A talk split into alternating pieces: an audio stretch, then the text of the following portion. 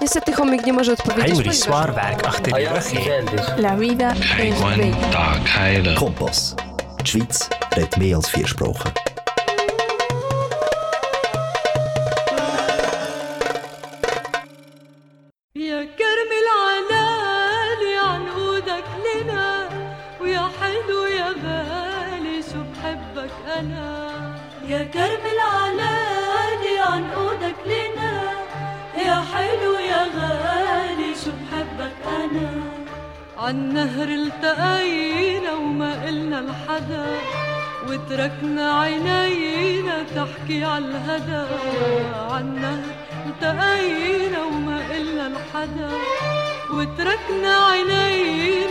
تحكي عالهدى سمعني حكي قال لي شو بكي؟ وطلع لي البكي يدلي من كتر الهنا. يا كرم العلالي عنقودك لنا. يا حلو يا غالي شو بحبك أنا؟ عالدرب الطويل وداني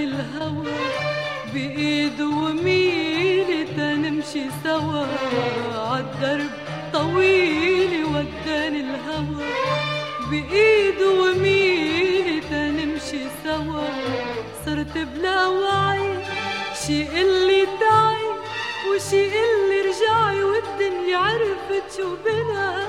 يا كرم العلالي عنقودك لنا. يا حلو يا غالي شو بحبك أنا. وعدني حبيبي اللي بده يجي. بسوارة غريبة وعقد بنفسجي وعدني حبيبي اللي بده يجي.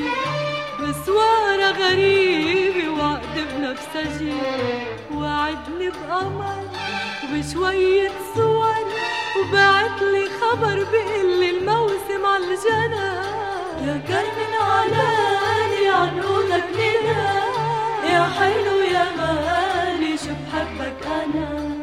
يا كرم العلالي عنقودك لنا يا حلو يا غالي شو بحبك أنا. مساء الخير عزيزاتي المستمعات.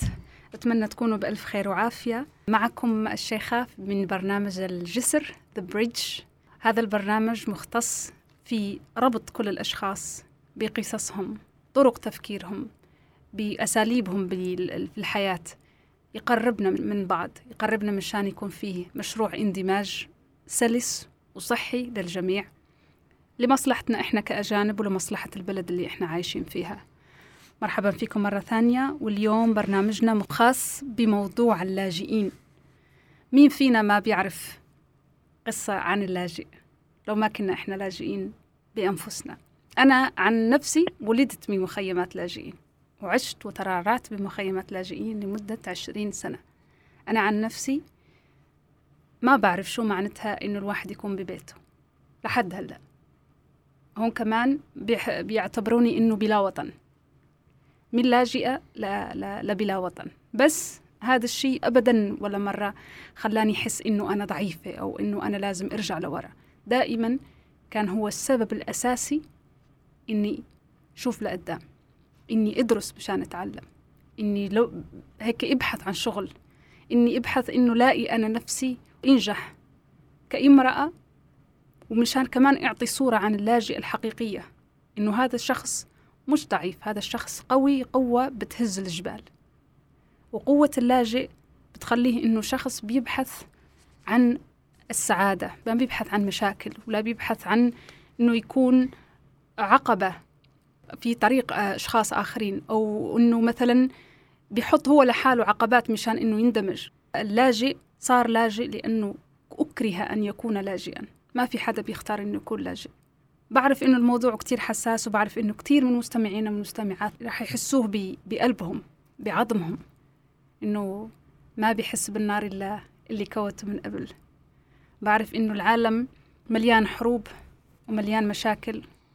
بس خلينا اليوم نجعل إنه ال- أو اليوم العالمي للاجئين نخليها إنه يكون إشي إيجابي أو ننظر لها من, من منظور إيجابي مشان إنه نعطي لبعضنا شوي أمل ندفع بعضنا للأمام.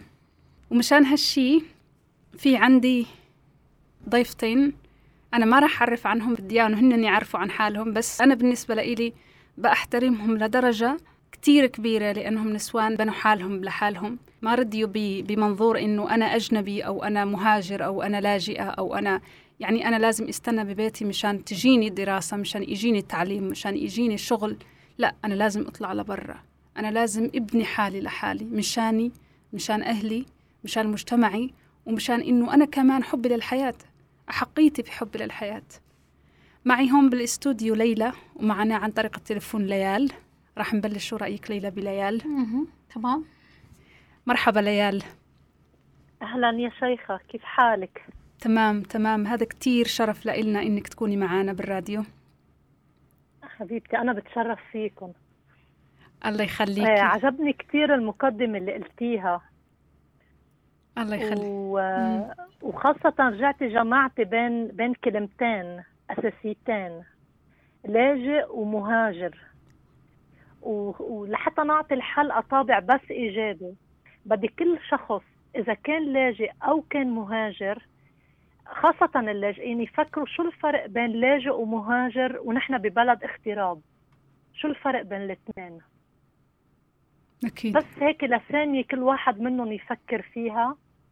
رح بلاقي إنه مثله مثل أي شخص مغترب وعايش بهالبلد. يعني الفرق ممكن إقامة خطوة لازم يعملها زيادة عن الشخص الثاني وبعدين بياخد إقامة مثله مثله. هاي هو الفرق بس فرق كتير بسيط. لازم يفكروا دايما إنه نحن قاعدين ببلد فتحت لنا المجال إنه نقدر نغير الوضع اللي نحن جينا عليه. نقدر نطلع في بلاد تانيين ما بحق للاجئ إنه ياخد جنسية مثلا. أكيد بتمنع نحن هون بهالبلد صحيح هون بهيدا البلد فينا نغير وفي يعني لازم دايما يحطوا الفكرة براسهم. نحن هون كلنا مغتربين وجينا لهدف ولازم نحقق هالهدف. طيب شو رأيك ليال؟ إنه بتحكي لنا مين ليال؟ أنا كل ما بفكر هيك إنه بالبرنامج هون بقناة K برنامج The Bridge إنه بفكر إنه لازم نجيب مثلا مثل امرأة عربية بفكر فيكي هيك بحس إنه في عندك طاقة. شو هالطاقة؟ من وين جايبتيها؟ يعني شو خلاكي إنه أنت تتحدي الصعوبات؟ ولا مش فقط تستفيدي أنت لحالك بل تكوني أنت أصلا كأنك بتفتحي الباب لغيرك من النسوان. عرفينا عليكي شو بتشتغلي شو درستي شو يعني شو اختصاصك بصفة عامة.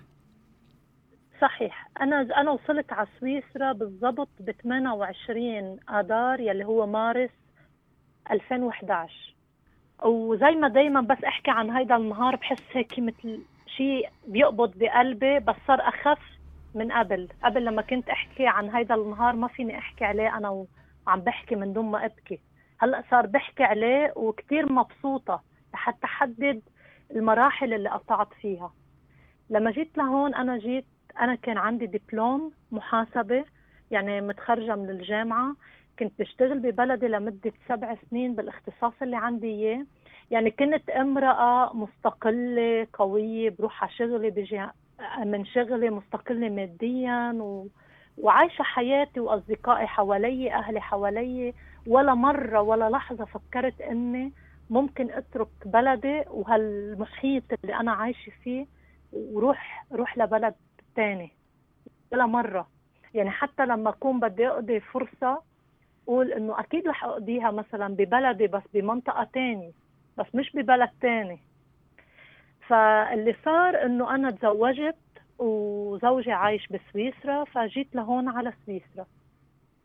نورت سويسرا. أول سنة. حبيبتي أول سنة كانت كتير صعبة. مثل أي شخص برجع بكرر لاجئ أو مهاجر لأنه أنا لإلي ما بحس صراحة في فرق بين الاثنين. هو الفرق السبب إنه في في أشخاص يعني مشان إنه نوضح إنه مثلا أنا لاجئة بس أنا مش معترف بي كلاجئة بسويسرا. أنا ما طلبت لجوء مثلا بسويسرا. بس هذا ما بيشيل إنه أنا اتولدت كلاجئ أنا يلي بعرفه. أنا لما هيك بطلع على حالي وبشوف من جوات قلبي أنا فقط بعرف لجوء. أنا فقط بعرف إنه لما بسمع مثلا ليال تحكي عن عن عن أنا ببلدي أنا لما فيني مثلا روح عطلة روح بعطلة بمكان جميل ببلدي. هذا الشعور أنا يا ريت حس فيه. بس الفرق إنه بضل دائما بين اللاجئ والمهاجر هو السبب. في كثير أش... مهاجرين اختاروا إنه المهاجر يختار عادة يعني عادة يختار بحرية أن يهاجر.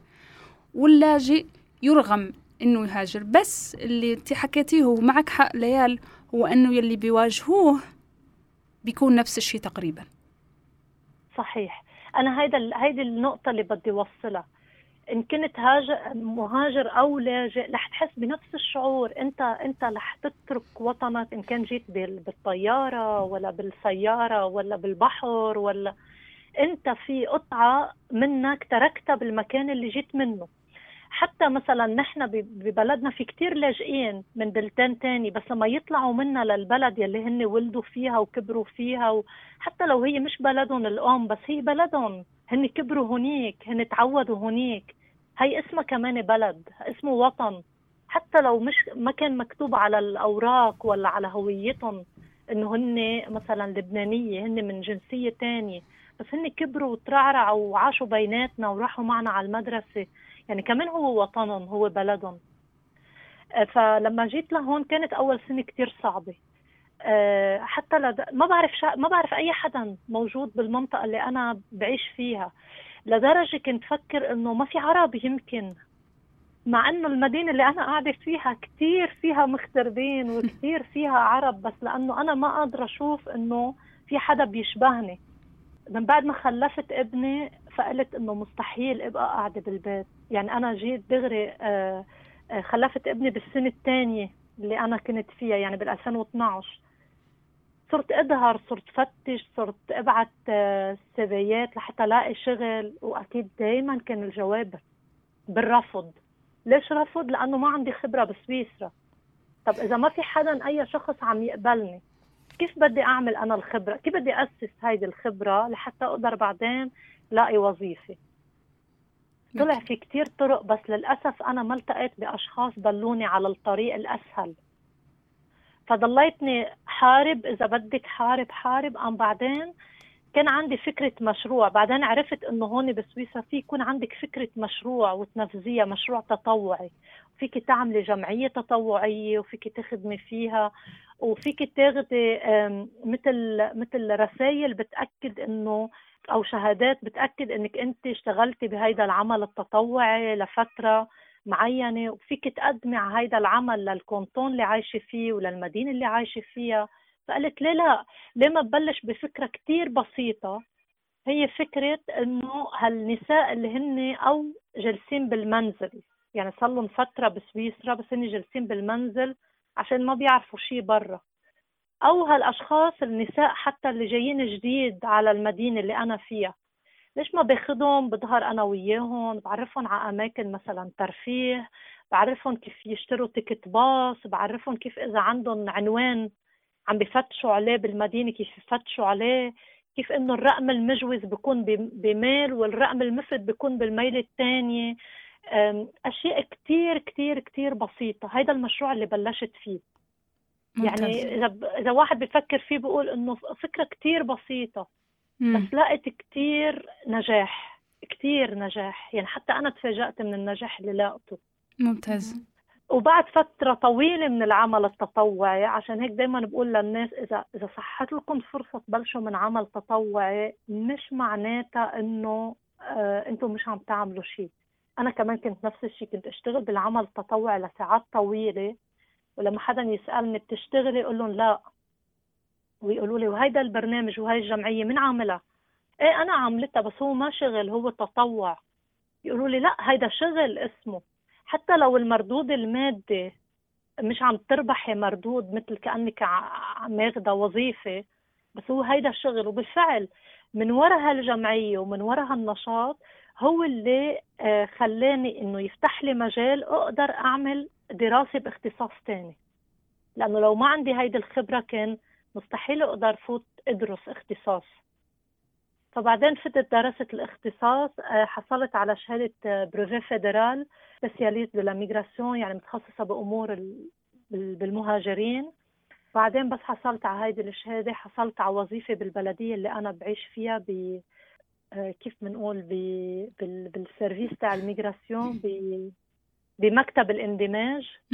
وهلأ أنا بوظيفتي وأكيد العمل التطوعي بعدني فيه وبعدها جمعيتي قائمة وبعدني بحصل على دعم للجمعية من البلدية اللي أنا فيها ومن canton بيرن. آه، وبعدني الأشخاص لما نعمل لقاءات إذا دفعوا ticket bus بردلهم يعني بعمل لهم rembourser حتى ل ticket الباص اللي دفعوه. لأنه أنا الهدف إنه الناس تيجي عندي. من دون ما يوقف بوجههم أي عائق حتى لو الخمس فرانك اللي دفعوها للباص أنا بردها. بس المهم يجوا ويندمجوا ويتعرفوا شو في أنشطة آه، وين في عندهم فرص آه، شو فيهم يعملوا. أو حتى يجوا يتحدثوا مع أشخاص من ثقافات تانية.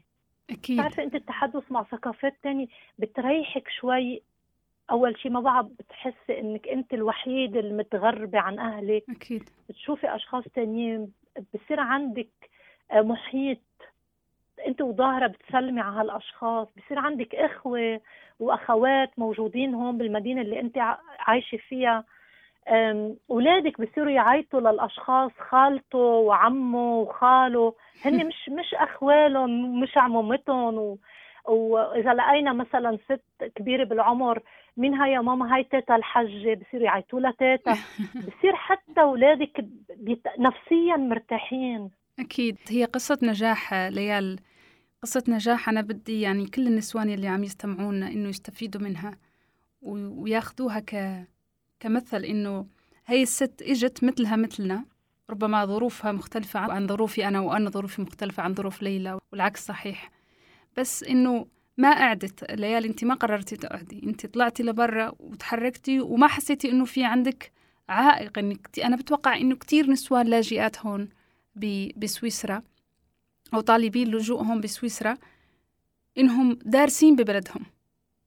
وفي عندهم في عندهم شهادات وفي عندهم تجارب. مثلا ليلى مثلا مرحبا ليلى. مرحبا فيكم. مرحبا ليال. مرحبا شيخة. أهلا يا ليلى. ليلى أنت مثلا دارسة علم نفس صح؟ بسوريا. تماما. وليكي هون ما شاء الله يعني يعني امرأة يقتدى بها. يعني بشوفك بشوفك مثل مثل ما بشوف ليال إنه لما أنا بفكر إنه مثلا أنا دارسة كتير وبعض الأحيان بحس إنه أنا درست كل هالسنوات كل هالماسترات وهالدكتوراه وهال ما بعرف شو وتعلمت كل هالشيء مشان إنه ضل أنا بالبيت. لا أنا مش راضية. ولما بتجيني هيك ups and downs يعني. يعني بحس إنه أنا ما أنا ما بدي ضل هيك ما بدي أرضى بهيك وضع. بفكر بنسوان مثلكم أنتم انت مثلا ليلى إمتى إجيتي لسويسرا وشو؟ يعني مين هي ليلى؟ احكي لنا عن حالك. طيب يعني هو تاريخ يوم اللاجئ هو 20 يونيو بس أنا بعتبر مثلا إنه أنا عندي كمان تاريخ للجوء يعني هاي الشغلات بتأثر على الواحد كتير بس بظن إنه مثلا يوم موحد للاجئين نقف على مشاكلهم على همومهم على الصعوبات اللي واجهوها نشوف قاسم مشترك بين كل اللاجئين وهو إنه كيف بده يواجه المجتمع الجديد مم. هاي النقطة اللي لازم نحن نوقف عندها الصفات المشتركة بيناتنا شو هي الصفات المشتركة لما بندور على الاختلاف بنشوف الاختلاف بكل سهولة. بكل سهولة. بس لما بنحاول نقرب ونشوف النقاط المشتركة هون بتواجهنا الصعاب هون بتواجهنا المشاكل هون بتواجهنا العوائق كتير. يعني مثلا أنا 31 الشهر السابع بعتبر هو يعني آخر يوم إلي بسوريا. أنا معك أنا معك أنا حاسة فيك. لما بتذكروا بتألم بتألم كتير يعني. بس لما مثلا بشوف هلا وضعي كيف مثلا قدرت أمشي لقدام كتير أثبت حالي بوين ما كان إنسان لما بيكون عنده إرادة قوية بيثبت حاله وين ما وين ما بيكون يعني وين ما بتحطيه بيكون. اللاجئ بطبيعة الحال أول سنة بياخد وبيعطي. أنا مثلا ليش؟ حتى مثلا آه لا حكت كلمة كتير حلوة إنه في عنا لاجئ وفي عنا مهاجر بس المصير واحد. لما بنجي على باب الاغتراب بيصير المصير واحد. يمكن نحن مثلا إنه الفرق إنه نحن مثلا عشنا أحداث لسه مأساوية أكثر بوطننا. بس بما إنه نحن قررنا إنه نترك هذا الوطن معناته لازم نفكر بالمستقبل. شو المستقبل اللي بي بيستنانا مثلا؟ أنا أنا كثير تشجعت من أولادي. يعني هاي كانت نقطة دعم لي مثلا. أنا إجيت أول ما إجيت لهون أنا أولادي كانوا بسوريا من الأوائل. بس لما وصلت لهون بحسوا عم عم بيتراجعوا. مو مثل ما مثلا مو مثل ما كان مستواهم. طبعا هذا شيء طبيعي كتير بس أنا ما كنت بظن إنه هذا شيء طبيعي. لبين ما بيتمكنوا من اللغة لبين ما يفهموا ال system ال- المدرسي هون لأنه ال system كتير مختلف من عنا حسيت إنه اولادي عم يتراجعوا. مستواهم الدراسي عم يتراجعوا. وقفت هون عند حالي. معناته أنا أنا السبب. أنا كنت هونيك بدعمهم. فيني ساعدهم. فيني اقدم لهم الدعم. فيني مثلا أي شيء ما بيفهموه بشرح لهم بسهولة. حملتي حالك المسؤولية؟ حملت حالي المسؤولية. عن جد حملت مع المسؤولية. وهن هالشي فادني بال- بالنتيجة فادني. لأنه أنا قررت إنه إذا ما كنت قوية وما قد ما قدراني أبني حالي أنا مستحيل إنه أبني ابني أو بنتي بال- بالمجتمع الجديد. مستحيل. خاصة إن الطفل يعني قد ما كبر وقد ما هاي بضل ال ال ال في عندهم قدوة. في عندهم مثل أعلى بالبيت ودائما الأب والأم هو المثل الأعلى لل للطفل يعني. مم.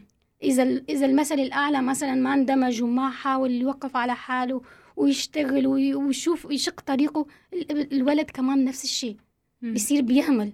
بصير آه خلص شو ما كان بدي أرضى فيه. لا. نحن مثلا تركنا ولا تركنا البلد السبب الأساسي هو أولادنا. نأمل المستقبل حلو ببلد تاني ببلد بيحترم الإنسان بيحترم حقوق الإنسان.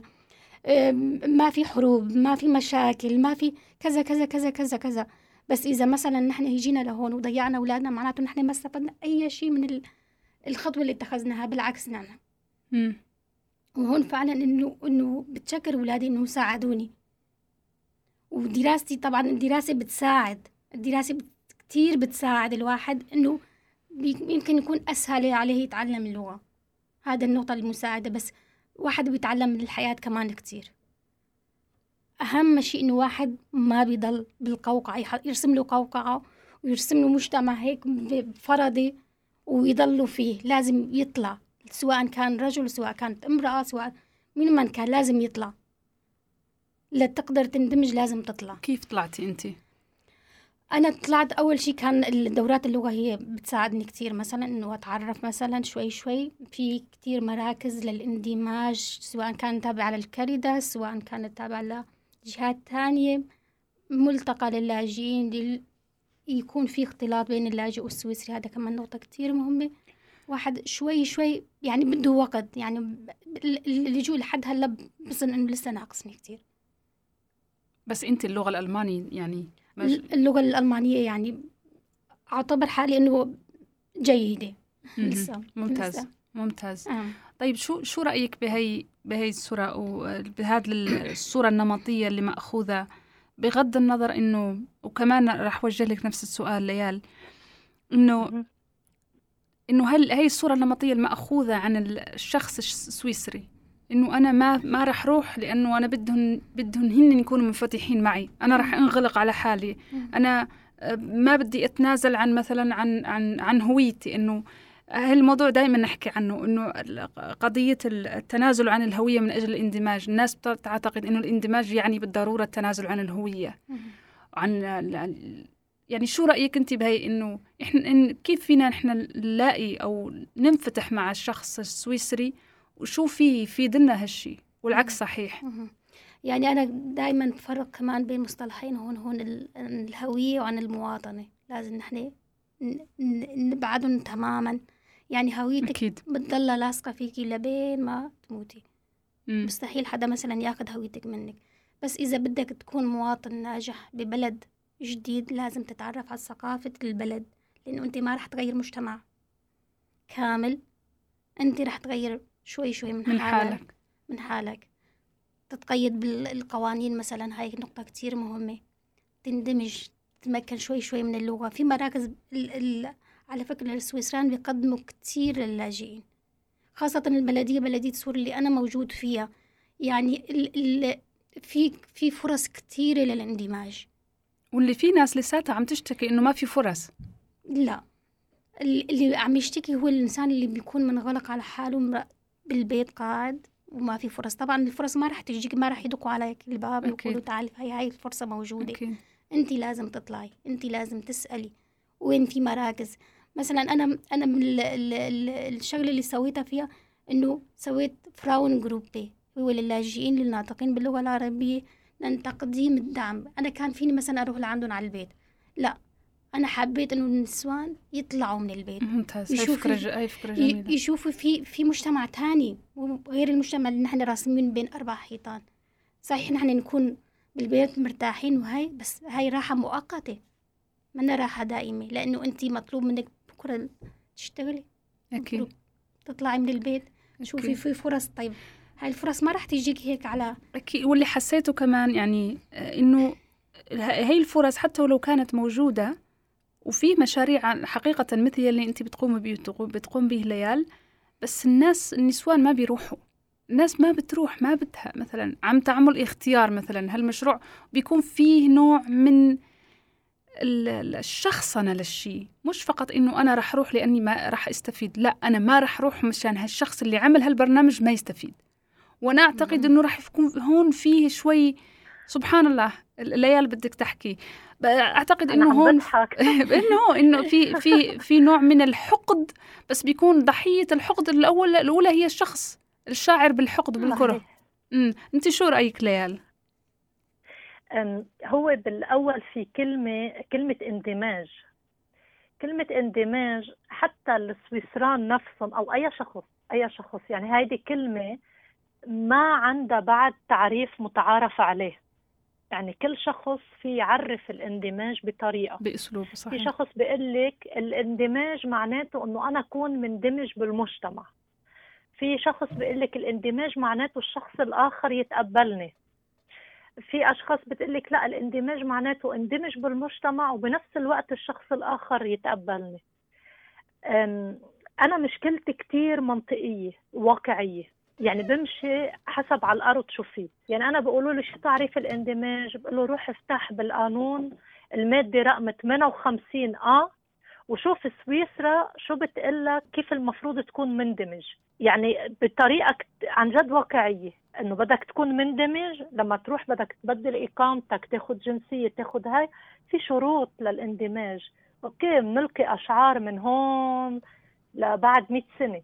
بس الاندماج هو إنك أول شيء تتكلم تعرف تحكي اللغة لغة واحدة معترف فيها بال- بالبلد آه، تكون ما عندك مشاكل مع المواطنين التانيين تسعى إنك تعمل دراسة ولا إنك تدخل بميدان العمل تكون مستقل اقتصاديا. هول نقاط كل نقطة منهم بتروح لنا لمدى بعيد.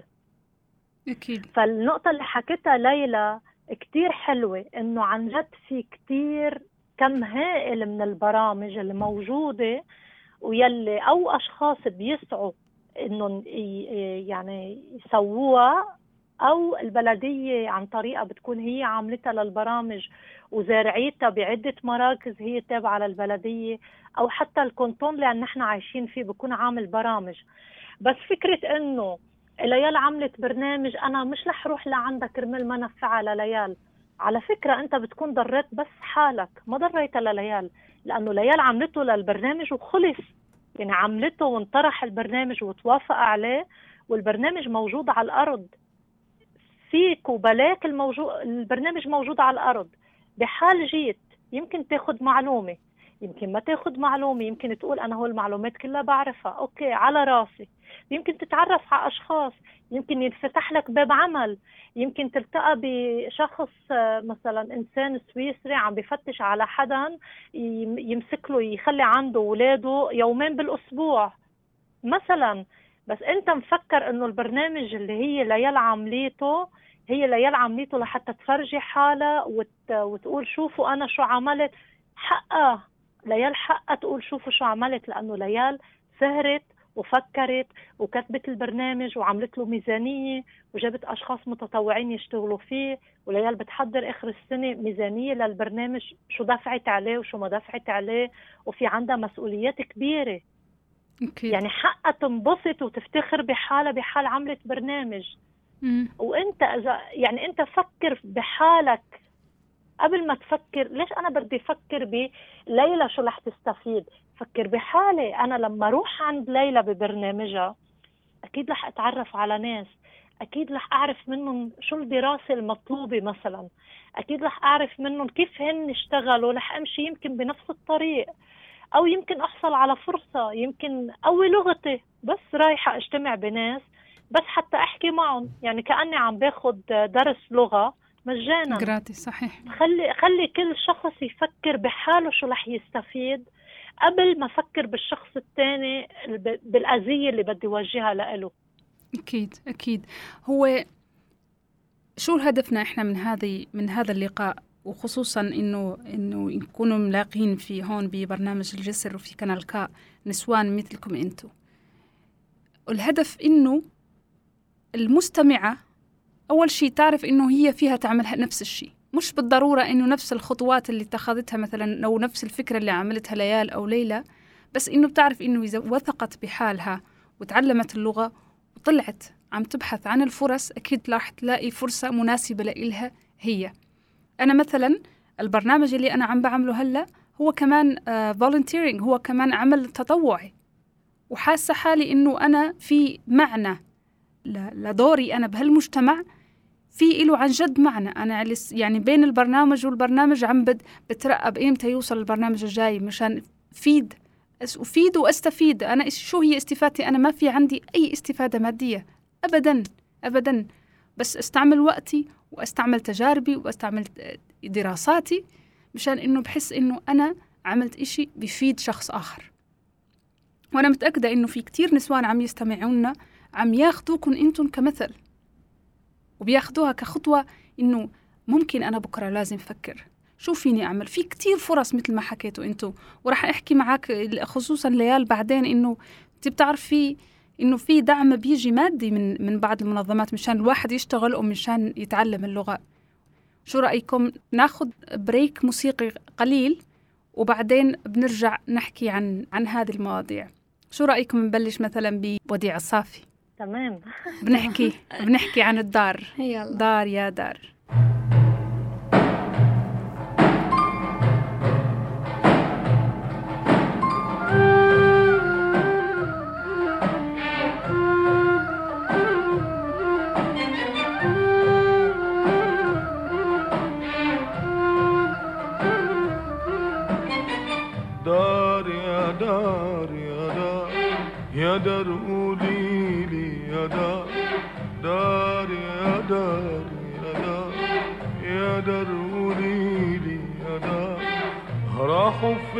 حبايب الدار. فين فين فين فين؟ قول يا دار.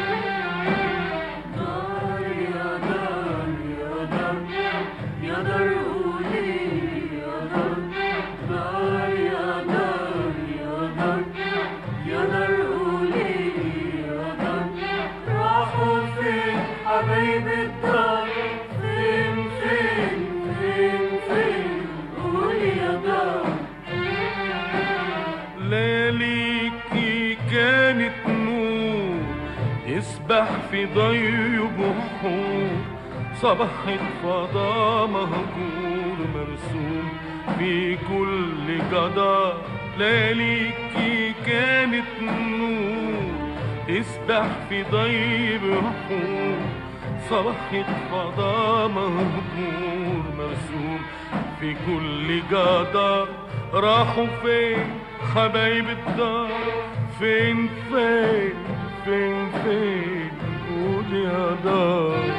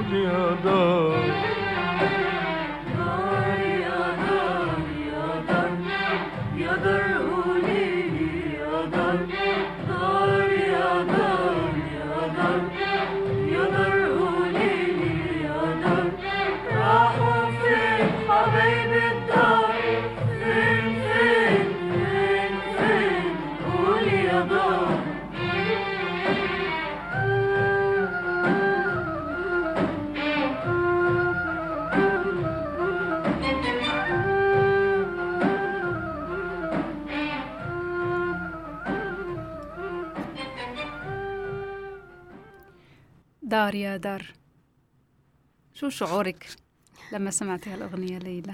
رجعتني سبع سنين لورا. يا سبحان يعني, مم. يعني سبحان الله في شغلات هيك.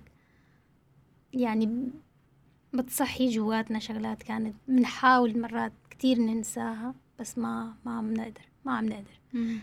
إذا أنا ولسه مش شايفة الدار مشتاقت لها كيف أنتوا اللي عشتوا واللي اتولدتوا بهالدار؟ يعني أنا الدار اللي اتولدت فيها من ال...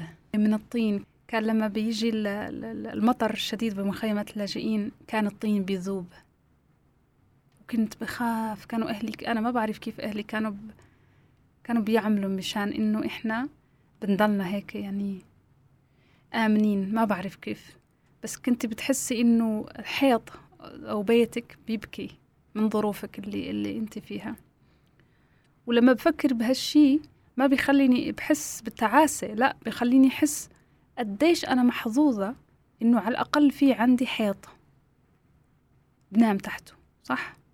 في ناس لاجئين أو ناس عم بتعاني بظروف أكتر أكتر صعوبة بكتير بس الهدف من من لقائنا اليوم إنه بنحكي عن اللاجئين واليوم في كتير مراكز عم تحتفل تخلد اليوم العالمي للاجئ إحنا ما بدنا إنه هالبرنامج تكون إشي م- محزن. بدنا إياه يكون إشي حتى ولو كان عندك شعور بالحنين للدار ما بيخليكي إني بتكوني تعيسة. بتقولي أنا هلأ إنسانة محظوظة لأني في ظروف مختلفة.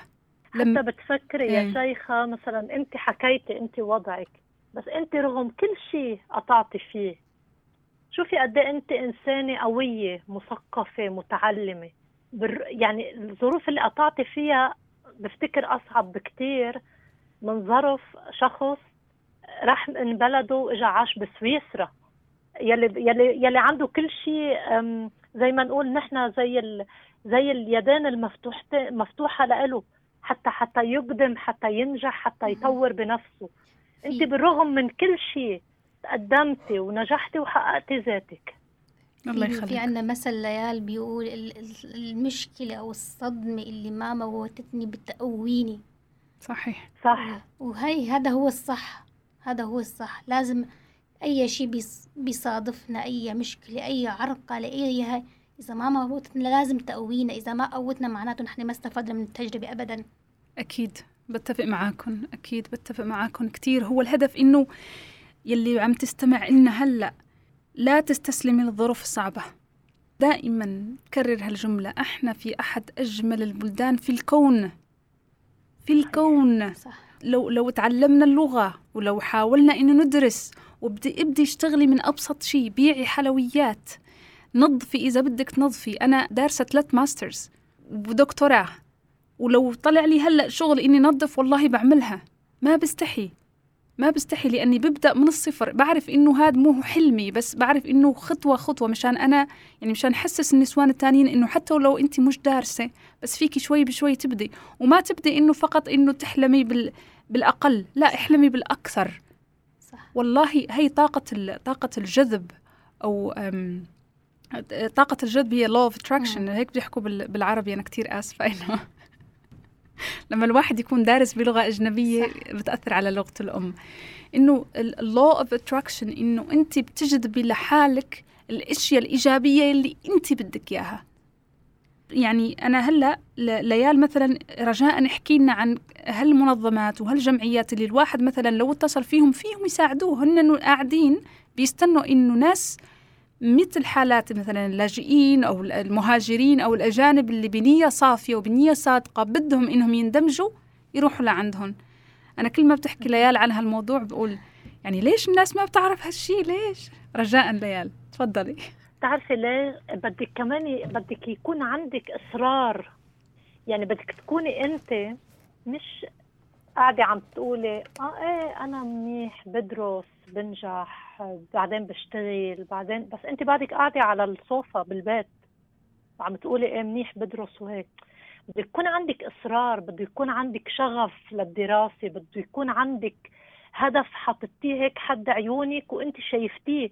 هو بعيد بس انت شايفتيه طالما انت شايفتيه يعني رح توصلي له.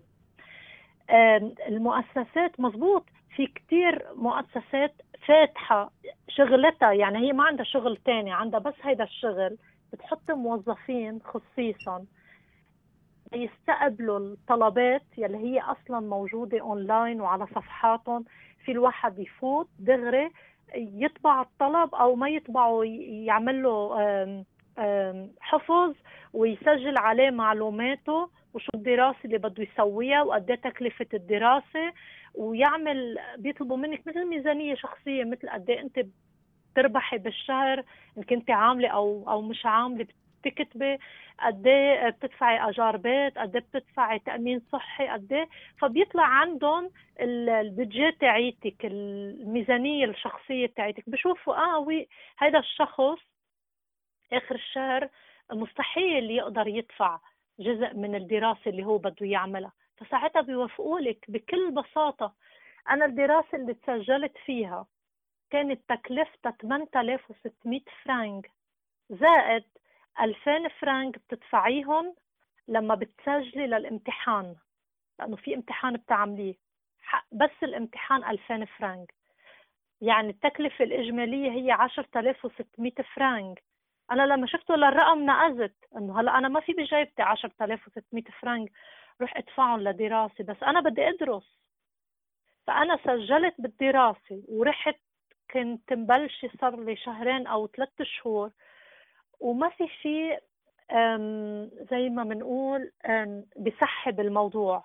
يعني مش إنه أنا بستحي أطلب من حدا. لا هو ما تستحي. هو نظام البلد قائم على هول المؤسسات اللي هن موجودين. يلي إذا أنت مستحي تروح لعندهم وغيرك استحى وهن ما اشتغلوا رح بيسكروا رح يسكروا. أكيد هن عم ياخذوا معاشات يعني عم عم يقبضوا آخر الشهر لأنه عم يستقبلوا الطلب اللي أنت بعته وعم يدرسوه وعم بيشوفوا قد إيه ممكن يدفعوا لك ففي. كثير ناس بتقول لهم بتقول لك لا أنا بعمري ما طلبت من شخص هذا مش شخص هذا مش شخص أنت رايح عم تاخذ منه مصاري هذا مش يعني عفوا عفوا كثير على المعنى. ما اسمه شحاده ما اسمه أنا عم بشحد من حدا. لا اسمه مؤسسة اسمه مركز. هو بيشتغل هيدا الشغل ما مم. عنده شغل تاني. كأنه استعمال خاطئ للكرامة إنه إيه الواحد في عنده كرامة بس منشان تحافظ على هالكرامة روح واشتغل وتعلم. إنه مش فقط تيجي صحيح. لعند اللحظة اللي فيك تطلب مثلا مساندة وهيك يعني أنت رح تستفيد هن عارفين إنه هذا كأنه investment فيك أنت. صحيح. أنا بقول 100 مرة واحد يروح على هول المؤسسات ويطلب لحتى يمشي يتعلم على إنه أنا كل شهرين ثلاثة أمشي عندهم أخذ لهم فاتورة من فواتيري وأقول لهم ما قادرة أدفعها لأنه أنا ما عندي دبلوم بسويسرا لأنه أنا ما فيني أشتغل بسويسرا لأنه ما عندي خبرة. ادفعوا لي إياها. أيو الأفضل؟ أكيد امشي وأتعلم. طبعا. حتى هو هذا أكيد. المؤسسات بيدفعوا للأشخاص تعليم لغة مش بس دراسة تعليم لغة. يعني أنت بدك تمشي تتعلمي لغة روحي قدمي عندهم. وإذا ب... إذا حدا بيقول لي أعطينا أسماء أسماء لا تعد ولا تحصى قد ما كتار المؤسسات. في مؤسسات مثلا بتساعد ال- بس المرأة يلي عندها أطفال تحت سن الست سنوات. هن شغلتهم بيساعدوا بس المرأة بشرط يكون عندها طفل من الأطفال عمره تحت الست سنين. بتقول ممكن تقول أنا عم بمشي آه، لقيت شغل بدي أروح أشتغل بس ما فيني دغري من أول سنة حط ابني أو بنتي بجردوري ما بقدر من ال salaire اللي بدي آخده لأنه نسبة قليلة. ما بقدر. بقولوا لها okay امشي اشتغلي أسسي حالك خلال هالسنة ونحن بندفع عن ابنك أو بنتك تكاليف ال- الحضانة. مثلا هذه شغلة كتير منيحة كتير وبتفتح كتير مجالات قدام ال- قدام النساء خاصة. وصدقي المجتمع أكثر بتحسيه بحب كتير يساعد النساء أكثر إيه من صحيح الرجال. ما بعرف ليش بس دايما ولا مرة قدمنا طلب لأمرأة وإجا بالرفض. أبدا. أعتقد أنه في كمان صورة نمطية عن المرأة ال- ال- العربية والمهاجرة أنه هي كانت ضحية وهن ممكن أعتقد. بس يعني خلينا نستفيد منها. لا, لا إشي إيجابي إجا لنا كنساء. خلينا. أنانية صحية يعني. طبعا. يعني أنا صح كمان ولهيك صار أنا بطلب أنا- من. عفوا ليلى. بس بس نقطة بعد وحدة. بطلب لهيدا السبب بطلب من النساء لما بيمشوا أو آه، بيروحوا على ممكن في مراكز هن بيساعدوهم ليعبوا الطلبات ويبعتوها مثل مثلا محل ما أنا بشتغل نحن بنساعد وبنعمل الميزانية الشخصية وكل شيء وبنبعت لهم الطلب. لهيك لما أنت تقرري تمشي تدرسي شيء رجاء ادرسي مهنة أول شيء سوق العمل طالبها تاني شيء مهنة حتى لو بدك تتعبي سنتين فيها بس احصلي على دبلوم يعني قوي معترف فيه. ما تمشي تعملي الكورسات يلي هن تعول أربع شهور وست شهور. تعبي شوي على حالك بس هيك شوي. درسي الدراسة تعيد سنة ونص وسنتين لأنه بعدها حتما رح تلاقي عمل. أكيد. أكيد هذا الشيء يعني يعني عن جد يعني صار معي موقف طريف من كتر الخدمات اللي بيقدموها هون والتشجيع اللي بيقدموه للنساء. صار في واحدة من البلدية تحكي إنه كذا كذا كذا كذا هيك خاصة للنساء هاي خاصة للنساء هاي خاصة للنساء. يعني آخر شيء قلت الحمد لله أنا يعني ولدت صبية ما. بعد كل بنمر بيهم. إيه يعني هاي من المواقف الطريفة. يعني فعلا في هون دعم كتير قوي للنساء خاصة والأطفال يعني بيركزوا عليهم. بشكل كتير كبير وهاي فرصة لنا نحن كمان إنه أكيد. إنه يعني مم. نحن كمان نقوم بدورنا يعني. هن بيقوموا بدورنا على أكمل وجه هن بيقدموا المؤسسات حتى بيقدموا الدعم المادي مثل ما قالت ليات في كتير مؤسسات تتكفل بدراسة الواحد بس لازم واحد يروح يدق عليهم الباب. يعني مو مو لازم مثل في شغلة كمان كتير مهمة مثلا إنه نحن دائما بنحط عندنا هدف طيب شو هو الهدف؟ شو هو الهدف اللي أنا ح- مثلا حطيته في بالي؟ بس إنه حط هدف وخلص يعني؟ وبقعد على الصوفة بشوف المواقع التواصل. الاجتماعي. أنا دائما بركز على الطريق اللي أنا رح أسلكه لل- للهدف. الطريق اللي راح أمشيه شو العوائق اللي رح- رح تواجهني. يمكن أوقات يصير في انعطاف وهذا شيء طبيعي. يصير في استسلام لحظات استسلام واحد لحظات إنه بحس إنه خلص هاي فوق طاقته. ياخد استراحة هاي مشكلة بس المهم دائما لازم يكون تركيزك على الطريق مو على الهدف أكيد أكيد بيعطيني طاقة من هاللقاء إنه النسوان اللي عم يستمعونا هلأ نحن مش فقط عم نحكي عن عن اللاجئين وعن اليوم العالمي للاجئ من بتعاسة عم نحكي إنه اللاجئ أوكي أنا إجيت هون كلاجئ أنا أعتبر لاجئ بالوثائق ولكن ما هي الخطوة التالية؟ يعني شو فيني أعمل؟ مثل ما حكيته قبل أنا بتفق معاكم إنه الواحد لازم يكون عنده تخطيط لازم يكون عنده هدف. أنا مثلا هدفي إني أتعلم اللغة هدفي إني أرجع بشتغل أشتغل بالمجال اللي أنا كنت بشتغل فيه من قبل. مثلا وبلاقي لحالي مكانة وتكون لحالي بصمة. يعني مثلي مثل غيري من من النسوان. ولما بشوف غيري من النسوان بينجحوا في كلمة آه، ليلى وليالى أنا ما بعرف إذا كنتوا تعرفوها اسمها بالأجنبي sisterhood الأختية. الأختية هي لما المرأة بتطبطب على ظهر أختها المرأة وبتدفعها للأمام. أنا مشان ينجح مشروع ليلى أنا مستعدة إني ساعد باللي أنا قادرة عليه. أنا استفادتي من استفادة أختي ليلى وكل هالشي بالدنيا دوارة يعني. نحن دائما بنفكر بالدنيا دوارة بالاشياء الغلط إنه أوكي إذا حدا عمل لي غلط كمان بس إذا أنا عملت إشي إيجابي لشخص آخر رح بيرجع لي. هالشي. ودائما ادفعوا بعضكم البعض للأمام. هاي النقطة كتير مهمة شيخة يعني فعلا أنا هم هلا مثلا بالمجموعة النساء اللي عم عم تابع أمورهم أنا بستفاد منهم أكتر ما هني عم بيستفادوا مني. كل قصة في لها مغزى في لها حاولت حاولت حاولت مواجهات الصعاب يعني بستفاد منها شو النقاط اللي هي مثلا واجهتها كيف تغلبت عليها. أكيد. واحد بيستفاد يعني مو مثلا أنا بقدم الدعم لا أنت كمان بتستفاد بالمقابل. عم تاخذ معلومات عم تاخذ خبرة عم تاخذ كذا كذا كذا كذا. حلو واحد يطبطب على الثاني ونحن بحاجة لهالشي هون بمجتمع. أكيد. ما بنقول غريب بمجتمع جديد مشان ما ما نقول عنه مجتمع غريب لأنه هلأ شوي شوي عم نتأقلم مع الوضع.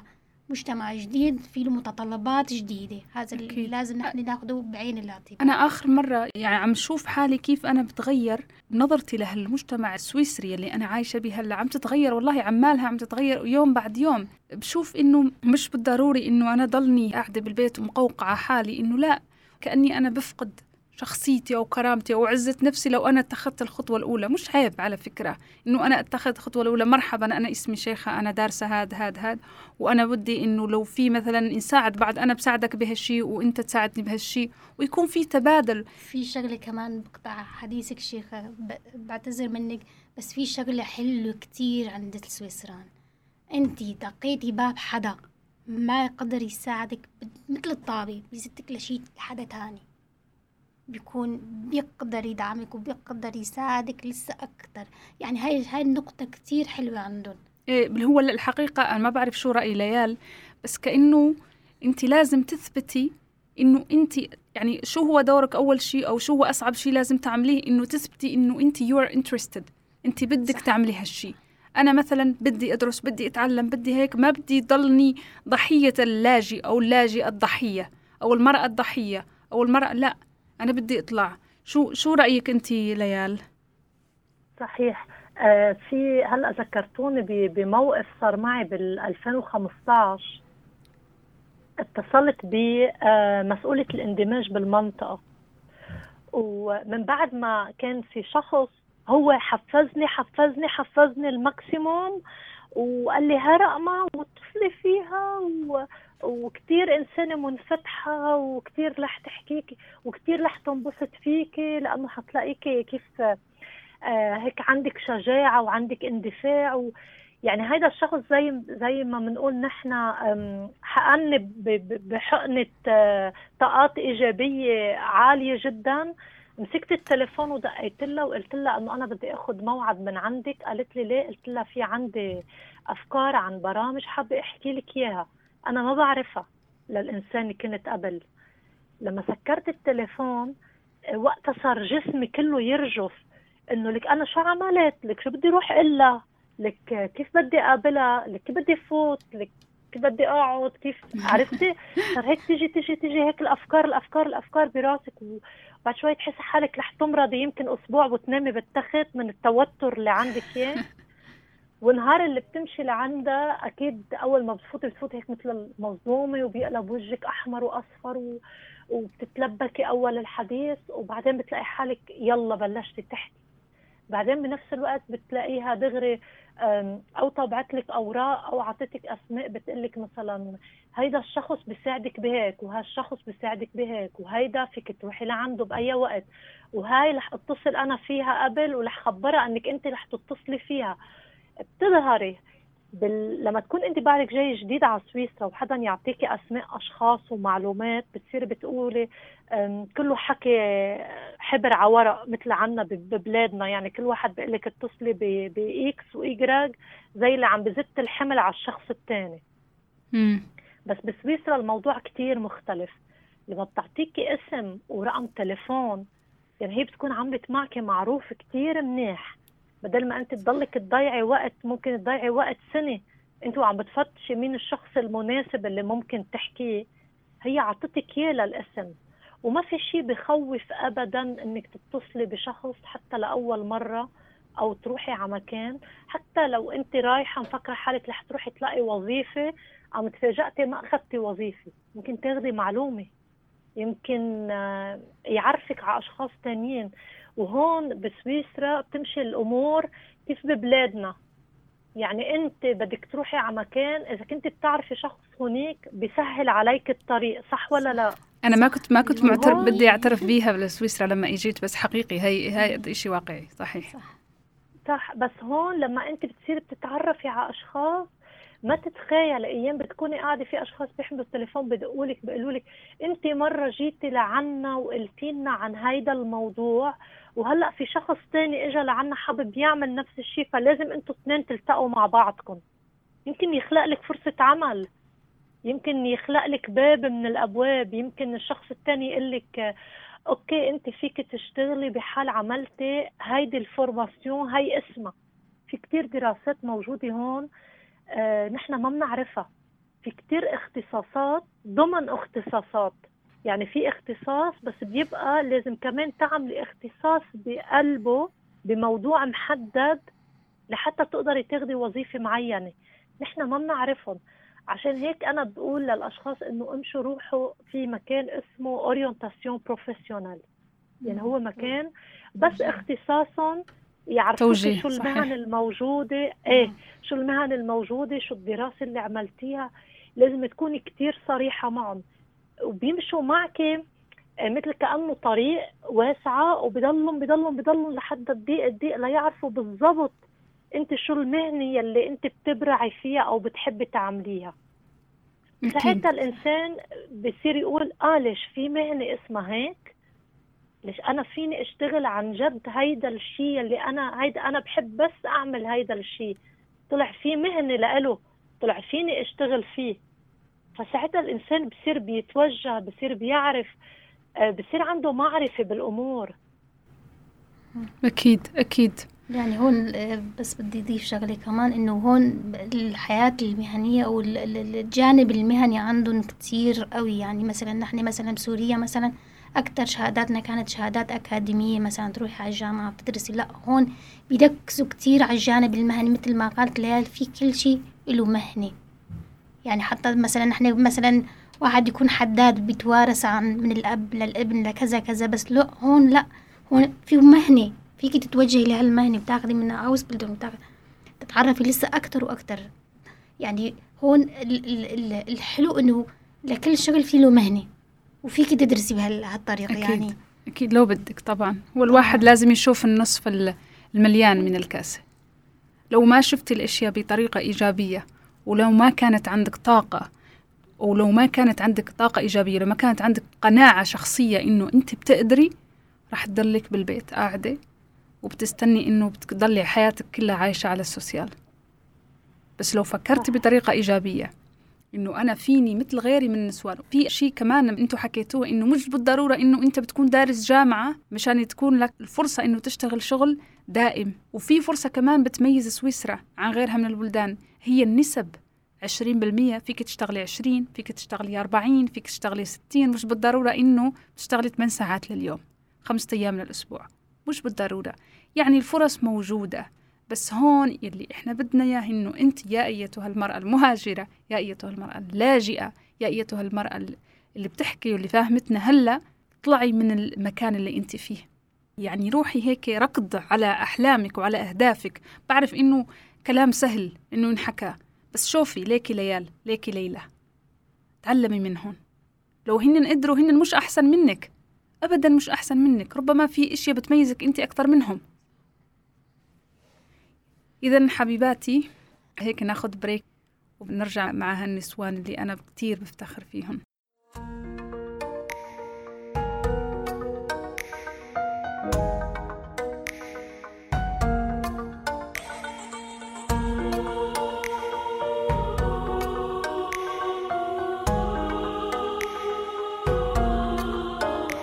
صغري جاي الزنقة ما يدوال وما نلقى.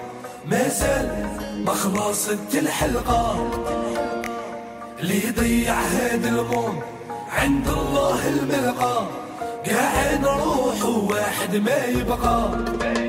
في ظلام الليل نسير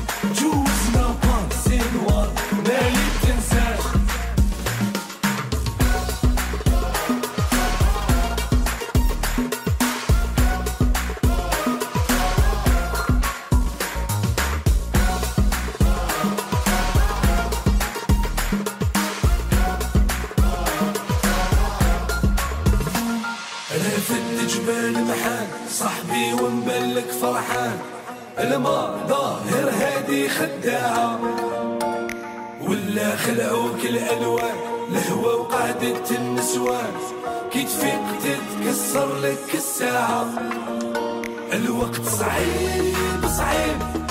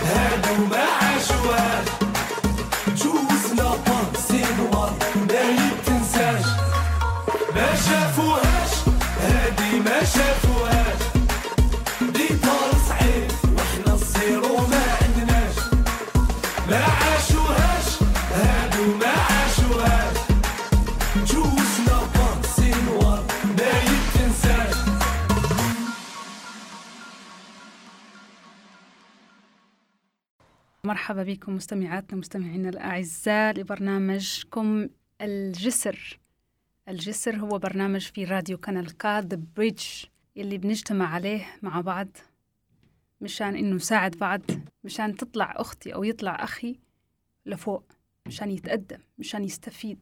وهون إحنا مش يعني مش عم عم نخلد فقط اليوم العالمي للاجئ لا إحنا عم نحكي بعد اللجوء. شو لازم يصير؟ لأنه إحنا ما بنرضى إنه يكون اللاجئ فقط هو الضحية أو المرأة اللاجئة هي الضحية أو هي الضعيفة أو هي المسكينة. إنه اللاجئ في عنده أحلام كيفه مثله مثل غيره. إنه اللاجئ بده يستفيد من هالحياة. ما بده يضله دائما عايش بدور الضحية أو عايش بدور الضعيف. وهون عم نحكي عن نسوان وعم نحكي مع نسوان رائعات ليلى وليال. مرحبا فيكم. أهلا يا شيخة فيكي. أهلا فيكم خصوصا ليلى إنه أنت ح- درستي علم النفس. أنا ما بدي إنه نفوت هالبرنامج بدل ما نحكي عنها إنه قضية الأطفال خصوصا اللي واجهوا الحرب. ال- الشخص الكبير ممكن يقتنع إنه بعاش مرحلة لجوء أو حرب دفعته إنه يكون لاجئ ببلد آخر بس يتأقلم. بعرف إنه ربما الأطفال عندهم طريقة تأقلم أكثر أو أسهل بس بيضلوا شيء هيك يعني في يعني في في شيء بيضلوا بالقلب بالنسبة للأطفال ما بتطلع هالصورة. كيف فيهن الأمهات بيساعدوا أولادهم يتخطوا هالتراوما؟ يعني للأطفال اللي صارت معهم صدمة الوضع شوي مختلف. وهون كمان في جهات بسويسرا تقديم الدعم للأشخاص اللي عاشوا مثلا صدمات أثناء الحروب أو أثناء الهجرة. في كتير مراكز وأنا كمان اشتغلت هون آه، كبريكا- آه، سويت عند وحدة معالجة نفسية خاصة بمتابعة أو معالجة الأشخاص اللي كانوا بيعانوا من صدمات أثناء فترة اللجوء أو أثناء إقامتهم ببلد الأم. طبعا تأثير ال ال تأثير الحروب والصراعات والمشاكل يمكن لها تأثير كتير قوي على الأطفال لأن الأطفال بيكونوا بكل الأحوال مو فاهمانين الأمور بشكل صح. هن بيخلقوا جو أو بيخلقوا شغلات يمكن تتصور لهم ال- ال- الشغلات اللي صار معهم ب- ب- بشكل آخر أو بصورة أخرى. هي مش الواقع مش هيك يعني. الواقع ما بيكون هيك بس هن لأنه الطفل تعرف خيا- خياله واسع. مرات بيضفي شغلات مش موجودة بالأساس يعني. بس إنه آه، النقطة المهمة إنه حتى الأطفال أو الهاي اللي بيعانوا من هالصدمات بيعانوا من هالمشاكل من التراوما هون كمان في مراكز خاصة لتقديم الدعم والمساعدة للي بيعانوا من هالصدمات. أكيد. ومن جهة أخرى ليال مثلا في فيما يتعلق بالمرأة أنا آه، بعرف يعني عدة حالات من النساء اللي يتعرضوا للعنف. و... ولما يكون البلد في حرب أو في مشاكل بحس إنه هالنسوان يعني يقوموا باضطهاد حالتهم الشخصية ومعاناتهم الشخصية من المعنف فقط إنهم بيحسوا إنه هلأ مش وقتي أنا إنه دافع عن حالي. في نسوان هون كمان بيعيشوا ال- ال- العنف منزلي وما بدهم يحكوا ما بدهم ينحكى على هالموضوع. كأنه مثلا بيقولوا مثلا إنه هلأ إحنا صرنا أوروبيين كأنه لو المرأة دافعت عن كرامتها وعزة نفسها إنه هلأ هالشي آه، فقط أوروبي إنه كأنه عزة النفس فقط آه، فقط in Europe آه، ليالش أنت شو رأيك بهالموضوع؟ حتى الموضوع ال- ال- هيدا الموضوع رح أرجع للسؤال بس كمان في نقطة كتير خطيرة بهالموضوع موضوع التعنيف وفي معلومة ما بعرف كيف عم تتناقل بين النساء بطريقة سريعة وأوقات المعلومات يلي بتتنقل عبر عبر الكلام لما بتكون الكلام عم يتنقل بلغة الأم تاع الشخص الشخص تلقائيا بيصدقه أكثر من القانون الموجود. أكيد. يعني في كتير نساء بتيجي بتقول أنا ما بدي أروح آه، لأنه بعدين رح آه، هو له الحق ياخد أولادي مني وأنا برجعوني على بلدي. لا غلط. بنصدم أنا. مين أعطاكي هالمعلومة؟ مين خبرك هيك؟ أو بكون الرجل بكون حتى أشخاص عندهم إقامات يعني إقامات دايمة معهم إقامة سي ممكن. والامرأة صار لها هون فترة طويلة بس أكيد كل الفترة بكون الرجل مانعها تروح تتعلم لغة.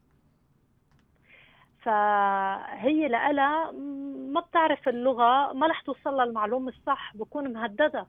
انت نهار اللي رح تروحي تتشكي أنا بحكي اللغة أفضل منك وأنا اللي بشتغل انت ما بتشتغلي. فتلقائيا الأولاد رح يقعدوا معي وانت حيرجعوكي على بلدك لأنك ما بتحكي. مم. هاي بيستغل المعلومة إذا مم. عم توصل لامرأة معنفة اعرفي إنه هاي المعلومة خاطئة وغير صحيحة. وأنت لما بتقبلي إنك تتعنفي وتسكتي إذا أنت ما خايفة على حالك خايفة على خافي على الأطفال الموجودين معك بقلب البيت. لا هن بيعملوا إنه أنا رح ضحي ورح أتقبل كأنها عاملة معروف للأطفال. هي مش ع... هي عم بتضحي بالأطفال لما هي عم تسكت. هي عم بتضحي بأولادها. هي عم بتضحي بابنها الصبي اللي عايش معها الولد يلي هو عم بشوف تصرف أبوه صحيح لأنه الأم مش عم تعترض عليه. هي عم بتضحي لما بنتها بالبيت عم بتشوف إنه الشيء اللي أمها عم تعمله هو آه، قمة المثالية ولما هي رح تتزوج وتتعنف من زوجها رح تلاقي طبيعي. ما أمها تصرفت.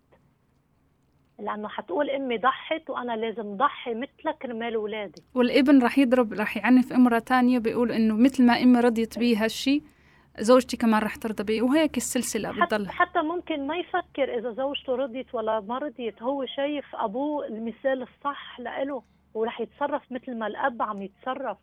رح يقول هيدا الصحيح لأنه هو لإله إنه مثل ما أبوه عم يحكي المرأة ما بتفهم إلا بالضرب. فهو رح يروح على بيته ورح يضربها لحتى هي تفهم. يعني أنا عن جد بسأل حالي إنه مين عطاه الحق لهالرجال إنه يحكي إنه المرأة فقط بتفهم بالعنف. يعني لو بدهم يرجعوا هو سمعها كمان. لأنه إيه. هو سمعها وربع عليها وشاف المجتمع عايش بهيدي الطريقة وكمل. وال- أكيد إلا من رحم ربي. أنا ما عم بقول إيه طبعاً، لا، رجال لا، إحنا ما- ما بنعمم. الرجال الأجانب هن هيك أبدا. بس هيدا الشخص اللي عم يعمل هيك أكيد إنه ربي وشاف بعينه هيدا التصرف. لأنه لو كان عنده أم أو أب واعيين أكتر منه. كانوا هن اللي رح يوقفوا بوجهه. كان هن ما رح يسمحوا له يهين بنت الناس. اللي هو راح أخدها من بيت أهلها أخدها من بيها أخدها من خيها أخدها من محيطها حتى على اسمه وجابها لعيلته وجاب منها أولاد لبالأخير يهينها. هي ما لازم ترضى. والمشكلة وأنا إنه الحق مم. الأكبر بحط على الإمرأة مش على الرجل.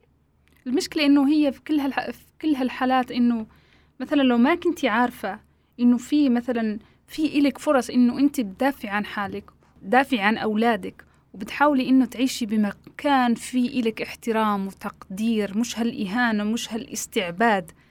يعني خل... لازم نعترف إنه نحن ببلد أنا بعرف إنه في ط... طبعا في تعنيف للنساء السويسريات من طرف الرجال السويسريين. نحن هون ما عم نحكي إنه فقط الرجل ما عم وكمان ما بنبرر. هو التعنيف يعني هذا هاي هذا داء عند بعض الرجال. داء يعني مش ضروري ديانتهم مش ضروري أصلهم مش ضروري جنسيتهم. بس إحنا هون عم نحكي عن النساء المعنفات اللي عم يفهمونا يعني حل مشان نكونوا صريحين. انت ما في شيء عم يضطرك إنك ترضي لهالشيء لحالك وانت هون بسويسرا ما في شيء بيضطرك إنه انت ترضي بهالشيء لنفسك. ما في حدا بيقول لك إنه اطلعي من بيتك وارمي اولادك لا أنت فيك تحافظي على نفسك بس لو أنت محطمة ما راح تطلعي جيل قوي. ولا ولا جيل فيه عنده احترام للذات مثل ما حكيتي أنت هلا أنت هلا العيال. المشكلة إنه بيرضوا بهالشي وبيصير إشي طبيعي بالنسبة لإلهم وبيخافوا يروحوا يحكوا من لانهم يستحوا. يعني أنا بعض الأحيان حتى. حتى الامرأة اللي ما بتحكي لغة البلد. هيدي المراكز يلي هي بتهتم بحال المرأة صار عليها عنف وفي الأرقام التليفونات محطوطة بأي مركز اندماج بالمدينة اللي هي عايشة فيه. حتى أيام آه، بعيادات الأطفال بكونوا حاطين البروشيرات وهول المراكز عادة فيك تتصلي وتحكي معهم بلغتك الأم. بس قولي قولي مثلا عربي عربي رح يعطوكي حدا على التليفون رح يحكي معك عربي. لأنه هن بيعتبروا إنه بمجرد ما إجاهم اتصال يعني معناتها في شيء خطر عم بيصير. أكيد. والنقطة الثانية بال- بالقانون قانونيا الامرأة يلي تجي على سويسرا آه، بطلب لم شمل. يعني تزوجت زوجها كان عايش بسويسرا اجت لم شمل على اسم الزوج. يعني السبب اللي هي أخذت عليه إقامة هو لم شمل. مم. بحال طلبت الطلاق قبل ثلاث سنين. أوكي القانون بيقول إنه ما بتتجدد إقامتها لأنه هي اجت لم شمل. بس بحال كانت معرضة للعنف وأخبرت عن العنف حتى لو اتطلقت قبل ثلاث سنين بتضلها بالبلد. طبعا. يعني بدي أقول بس الإمرأة يلي رديت بالعنف وجوزها قرر قبل ثلاث سنين بيوم واحد إنه يطلقها رح ترجع لبلدها لأنه هي لما تعرضت للعنف ما راح بلغت ما في إثبات ما بلغت حدا إنها هي تعرضت للعنف. عشان هيك الموضوع كتير دقيق وفي رجال كتير عم تعمل هيك. عم بتطلق ال- النساء قبل بالضبط كم يوم ما يصير لهم ثلاث سنين. شو وهي الامرأة لما كانت؟ عم تتعرض على العنف تسكت تسكت تسكت تقول ما بدي أخرب حياتي ما بدي يرجعوني على بلدي آه، عندي ولد لازم أتحمل عشانه. لا أنت هون ما تحملتي عشان حدا. هو لما حيطلقك إقامتك تلقائيا مش رح تتجدد. وبأغلب الأوقات هول النساء خلال هول السنتين وشوي الرجل قعدها بال- بالبيت ما خليها تتعلم لغة ما خليها تظهر تشوف سوق العمل ولا تتعرف على أشخاص. طبعا بده إياها تكون خادمة فقط. صحيح عشان هيك التغييرات اللي صارت بالقانون عن جد إذا كل واحد بفكر فيها كتير خدمت هول الحالات. لأنه هلأ بعد سنة من ما واحد يكون عنده إقامة مثلا لم شامل إقامة ب بعد ال- الشخص رح يتعرض لتست بده يعمل تست لغة إجباري ويكون محقق مستوى معين لتتجدد إقامته. وبهالطريقة مش رح يقدر ولا رجل يجيب امرأة من الخارج ويقعدها بالبيت إلا ممنوع تتعلمي. لأنه أكيد. بالنهاية إقامتها مش رح تتجدد. ما بقى يقدر يتصرف هالتصرف معها. أكيد. أكيد. مشان هيك نحن نحاول عن طريق هالبرنامج إنه نوصل لأكبر عدد ممكن من النساء. إنه استفيدوا. استفيدوا وفيدوا. ولا تخافي. أنت معاك القانون يعني. ما راح تباتي في الشارع. أولادك ما راح يضلوا هيك مربيين بالشارع. لا. في ناس عم بتساعد. بس أنت لازم تاخذي الخطوة إنه تحكي اللي عم بيصير معك. وصدقيني إنه بيت فيه كرامتك بالأرض أفضل منه إنه تعيشي لحالك أنت وولادك بكرامة وبعزة نفس. شو رأيكم بنات؟ ناخذ بريك موسيقي ثاني. هالمرة مع مع حمزة نمرة يابا. بتمنى تعجبكم.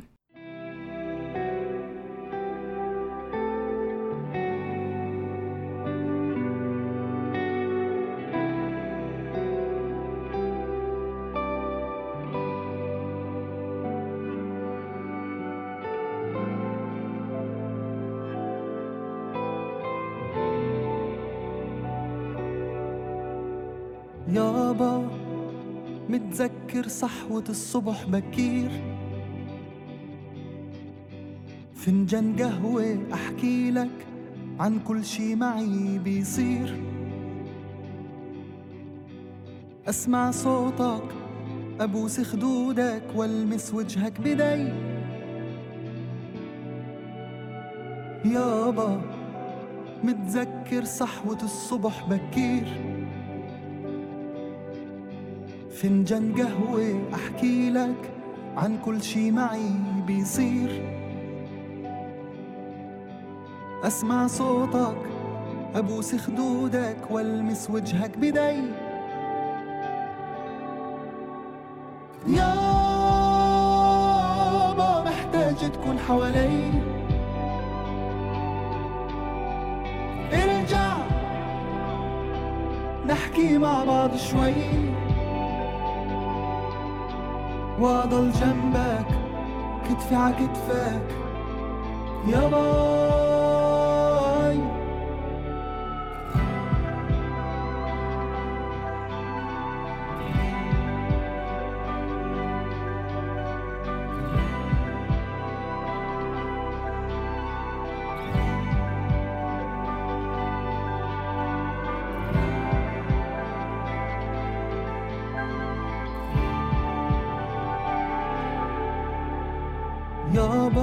انت الدفا انت العفا.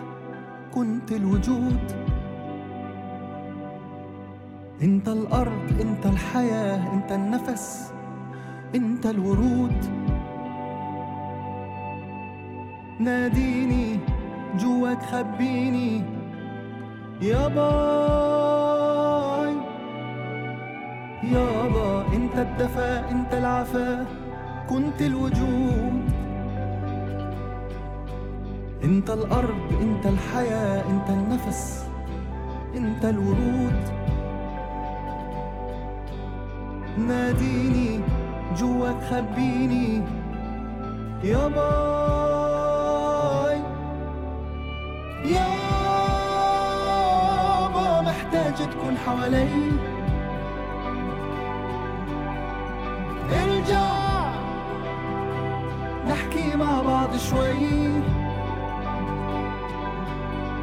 واضل جنبك كتفي ع كتفك. يا باي يا باي. إيه، مرحبا بكم عزيزاتنا المستمعات. رجعنا لكم ببرنامج الجسر The Bridge على قناة K بدي كلمة هيك أخيرة من ضيفاتي العزيزات. رح نبلش هالمرة معك ليلى. كلمة أخيرة للمرأة مش فقط اللاجئة للمرأة المهاجرة. أو أنت بما أنك جيتي هون من سوريا لسويسرا كلاجئة شو هي الكلمة الأخيرة اللي بتبعثيها لل... لل... للمستمعات؟ نحن اجينا بعقلية كانت مختلفة تماما. حلو واحد يجي على بلد تاني ياخد من عقليته يستفاد ياخد النقاط الإيجابية بالمجتمع الجديد. ما كل شي بأوروبا هو شي سلبي بالعكس أنا بظن إنه في الشغلات الإيجابية أكتر بكتير من الشغلات السلبية اللي نحن كنا الصورة النمطية اللي نحن مثلا إجينا من خلالها. حاولي لا لا تخلي حالك بهالصورة النمطية. حاولي تطلعي أنت استكشفي الشغلات بنفسك أو من خلال الآخرين. إذا ما استفدتي من تجارب الآخرين استفدي من استفيدي من تجربتك أنت. لا تحطي صور نمطية بخيالك وتكبريها لا عيشي الواقع. عيشي الواقع واستفيدي وال- والفرص متاحة للجميع هون سواء كنت متعلمة أو غير متعلمة. الصور متاحة بس لازم أنت تاخدي القرار وتطلعي. اطلعي افتحي الباب واطلعي. مشان تفيدي وتفيدي أولادك وتفيدي نفسك قبل الكل لأنه الأولاد بكل الأحوال راح يندمجوا راح ي- يشقوا طريقكم بس أنتي أنتي وين راح تضلي؟ شو المسافة اللي أنتي راح تكون هالمسافة كبيرة بينك وبين أولادك ولا راح تحاولي قدر الإمكان تقصري هالمسافة حاولي. بتس- بتستحق المحاولة. أكيد أكيد. معك حق. ليلى شكرا شكرا شكرا كثير إلك على شيخة على تواجدك. البرنامج الحلو. ويا ريت النساء كلهم يستمعوا ويستفيدوا عن جد. شكرا لك لتواجدك معنا وعلى نصائحك ال- القيمة حقيقة. آه، أهلين ليال. أهلا يا شيخة. آه، أنا هيك يعني آه، بحس إنه الوقت معاكم والله العظيم يعني صارت هلأ تقريبا ساعة وأربعة وعشرين دقيقة. والله العظيم مرت علي ممكن عشر دقائق. حسيتها لأني عن جد حاسة حالي إنه في عندي جوع لل- لل- للاستماع لإلكم مشان هيك أنا قوي حالي. أنا هلأ رح روح على البيت ورح فكر شو فيني أعمل بكرة. وهيك شو شو كانت رح تعمل ليال بهال بهالمناسبة؟ شو كانت رح تعمل ليلى بهال بهالمناسبة احكي لنا ليال شو هي يعني شو هي النصيحة اللي بتوجهها للمستمعات؟ أنا رح آه، أوجه لهم رسالة من مبدأ آخر غنية حطيتيها يابا. أها. كلنا كلنا ما بفتكر في وحدة إلا ما جزء من عقلها أو من قلبها هو موجود بمكان بعيد. يمكن لما هاجرت لما اجت لاجئة يمكن تكون اجت لاجئة مع زوجها وامها وبيها وإخواتها موجودين ببلد تاني. إذا إذا أنت عقلاتك وتفكيرك لما اولادك مش موجودين حدك لما اولادك يروحوا على المدرسة الصبح وأنت تكوني قاعدة لحالك. رح تمسكي التليفون رح تحكي دايما مع أهلك. رح تفتح الفيسبوك لتتفرجي إذا ببلدك صار في شيء جديد. إذا بهالمكان في شيء جديد. فكري شوي شوي صغيرة بحالك وفكري بهدية تهديها لأهلك الموجودين بعاد عنك. أنت محروق قلبك وهن محروق قلبهم صحيح. وهلأ يمكن في ناس إذا سمع سمعتنا عم بتدمع وعم تقول شو عم تحكي هاي.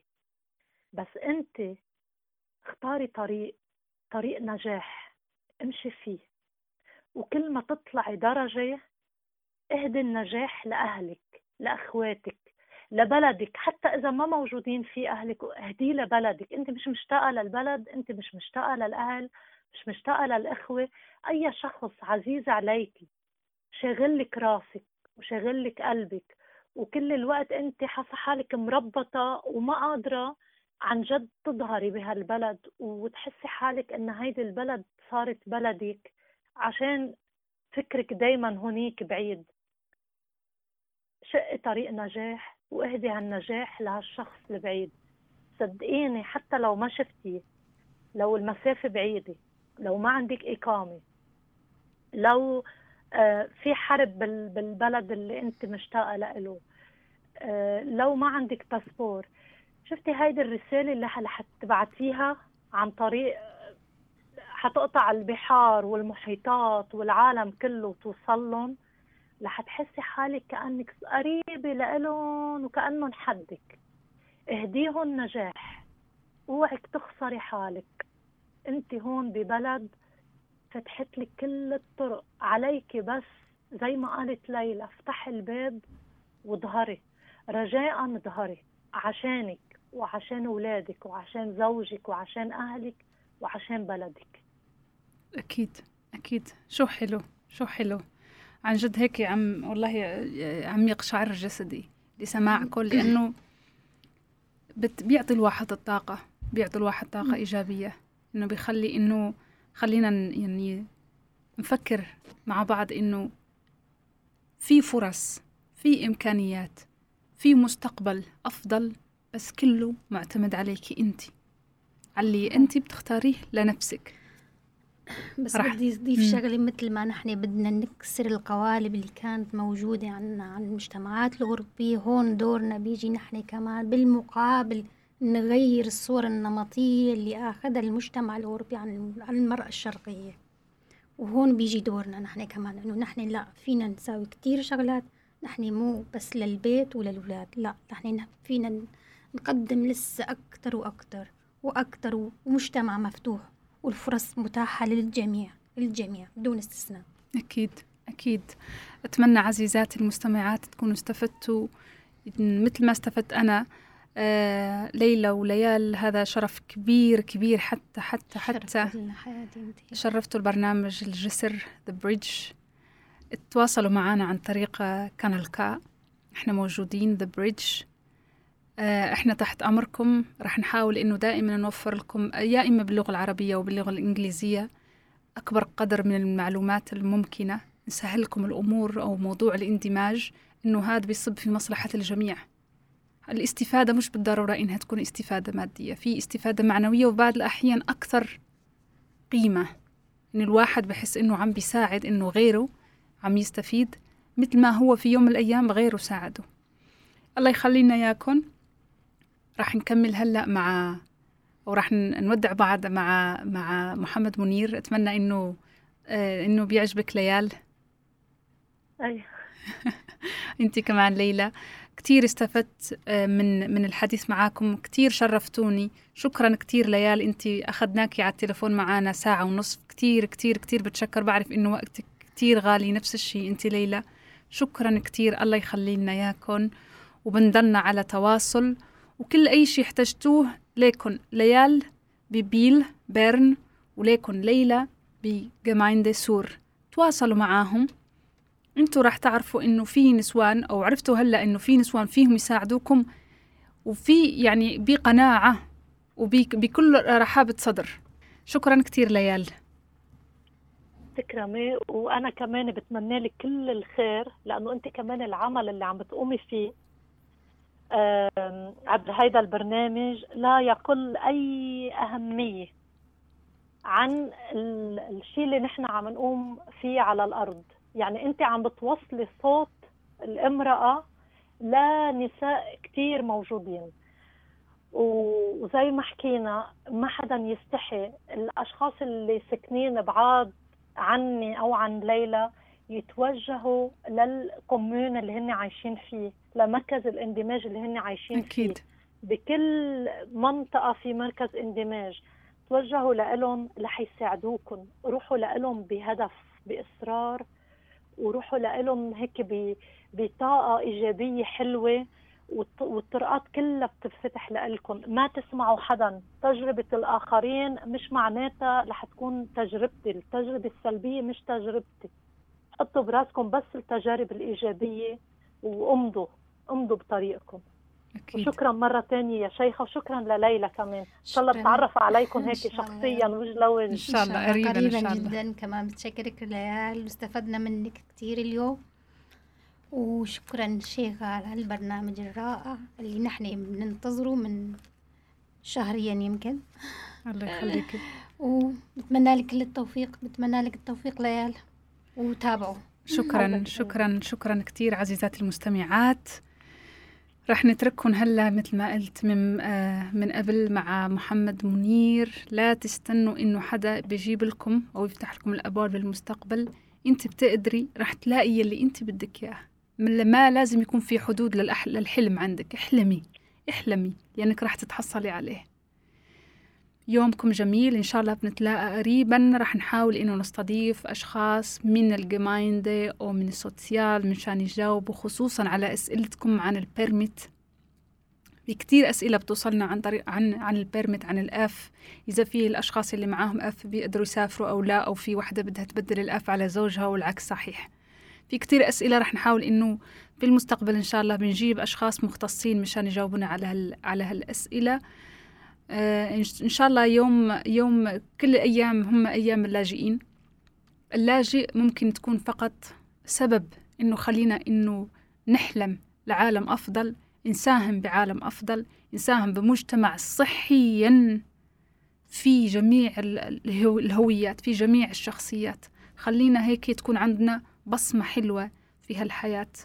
أمسيتكم جميلة عزيزاتي المستمعات.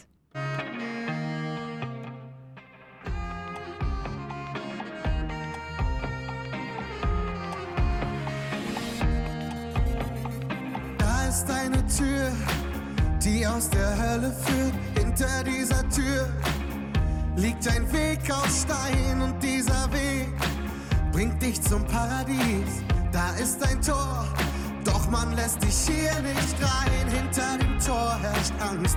Warum klopfst du hier an? Warum kommst du hier lang? Bevor die Angst eure Herzen trennt, kommt und reicht euch die Hand. Eine Welt, eine Heimat. Stell dir vor, es geht einfach. Träume helfen uns weiter.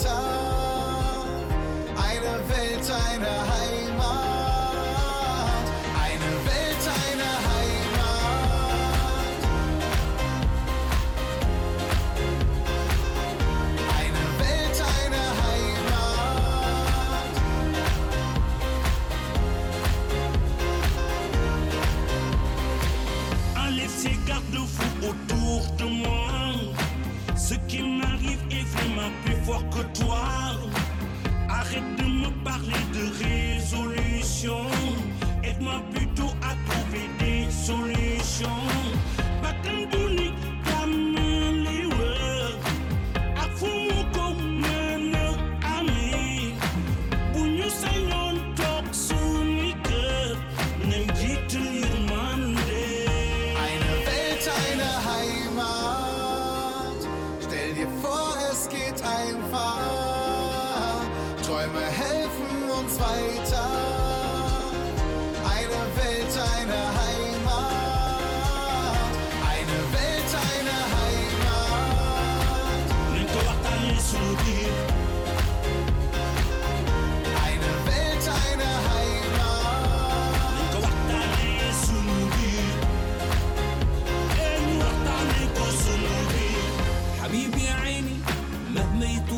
البعد بيك حبيبي عيني ساكن فينا وساكنين فيك. قربك نعمة تحيني طول الليل. شايلك في عيني انتي أحلى سنين جايين. أنا قلبي معاك طول ما عيوني شايفاك الحمد لله. بيتي ده بيتك كل ورود العالم فيه. الدنيا بتسكن فيه. Hands up for one love. Is more than just one word. Shoulder to shoulder. Hands up for one love. Hands up for one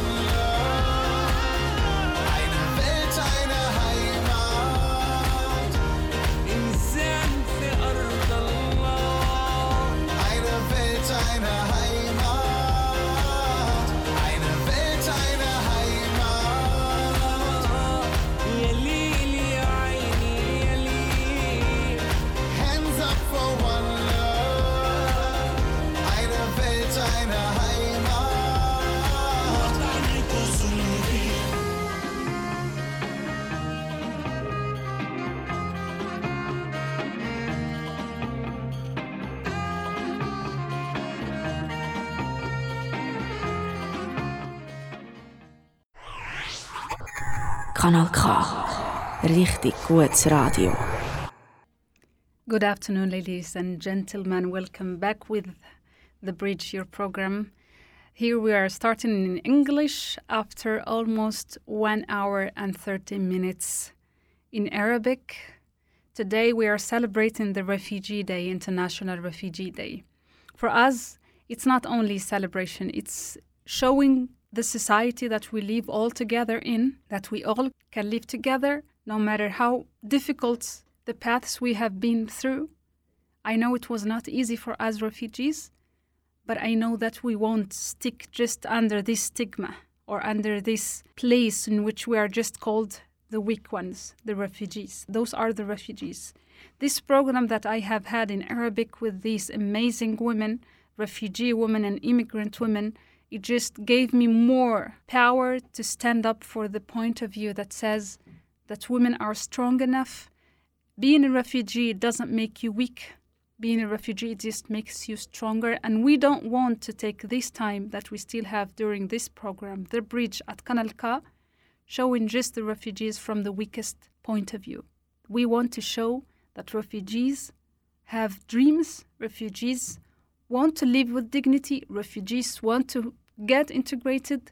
We have made sure during this program in Arabic that showing women the path to be independent economically, to study, to open the door for themselves, it depends on them if they want that too.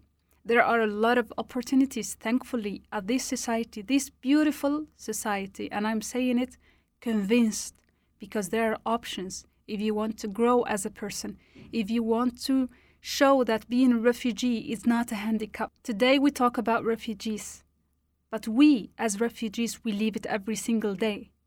But for me, for example, being born and raised as a refugee, which is the only thing that I know, it just makes me stronger.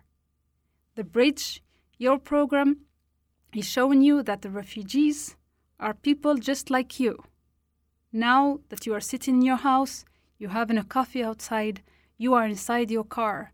A refugee person is no less person than you are. They have the same rights to dream like you have. Let's just work together. Put our efforts together to make it easier for them.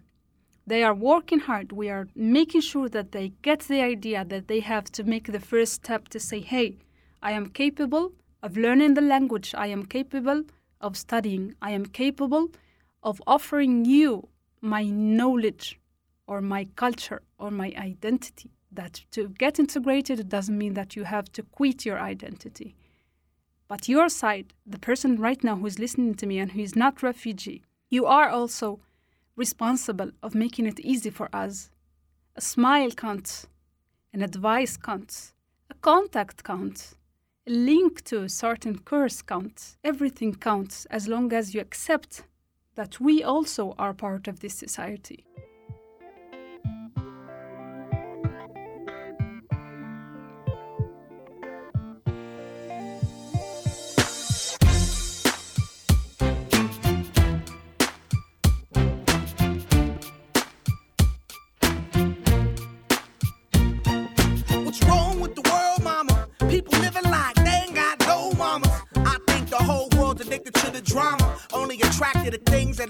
Trauma. Overseas, yeah, we trying to stop terrorism, but we still got terrorists here living in the USA, the big CIA, the Bloods and the Crips and the KKK. But if you only have love for your own race, then you only leave space to discriminate. And to discriminate only generates hate. And when you hate, then you're bound to get irate. Yeah, madness is what you demonstrate. And that's exactly how anger works and operates. Man, you gotta have love just to set it straight. Take control of your mind meditate. Let your soul gravitate to the love, y'all, y'all. People killing, people dying, children hurt and you hear them crying. Can you practice what you preach and would you turn the other cheek? Father, Father, Father, help us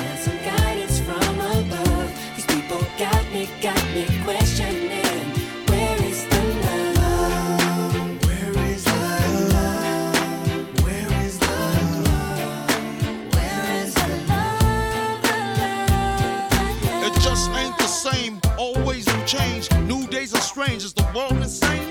If love and peace is so strong, why are the pieces of love that don't belong? Nations dropping bombs, chemical gases filling lungs of little ones with ongoing suffering as the youth are young. So ask yourself, is the loving really gone? So I could ask myself, really, what is going wrong in this world that we living in? People keep on giving in, making wrong decisions, only visions of them dividends. Not respecting each other, denying thy brother. A war's going on, but the reason's undercover. The truth is kept secret, it's swept under the rug. If you never know truth, then you never know love. What's the love, y'all? Come on. I don't know. Where's the truth, y'all? Come on. I don't know. Where's the love, y'all? People killing, people dying, children hurt and hear them crying. When you practice what you preach and would you turn the other cheek? Father, Father, Father,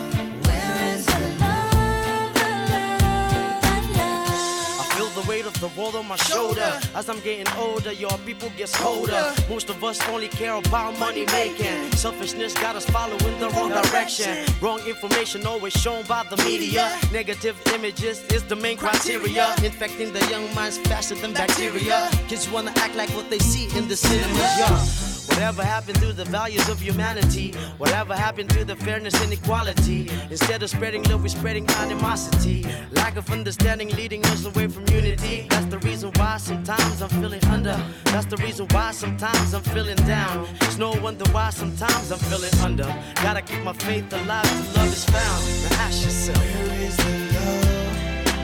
Where is the love? Where is the love?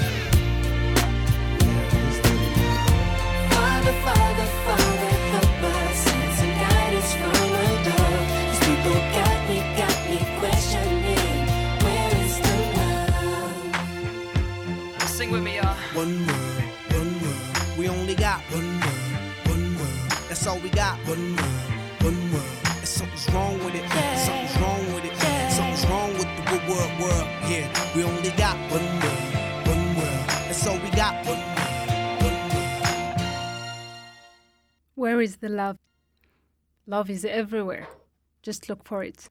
You find it in me, you find it in you, you find it everywhere as long as you think in optimism, you want to be positive person. And let's think about refugees. Today we talk about refugees, but not let it only to be today. The world is full of war, full of conflicts, but those will not push us aside from starting to work together to make it a better place. In this society, here in Switzerland, we live together, we have to accept each other, to be able to understand each other, and to be capable of having empathy towards the other.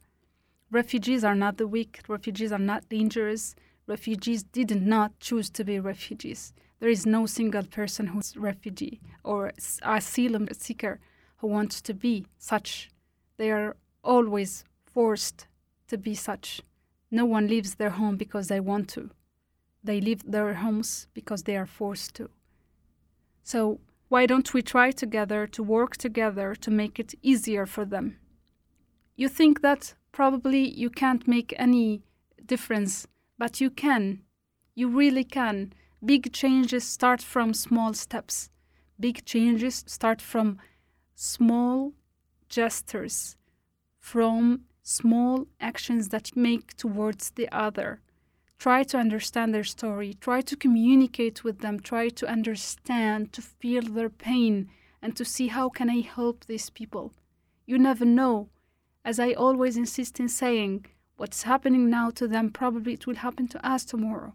Don't do it only for them, do it for your own, because it will make you feel better. Believe me, it will make you feel better.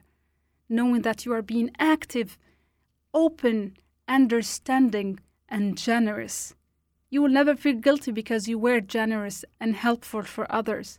Believe me, it will just make you stronger and make you proud and saying, I am active and I am helpful for other people.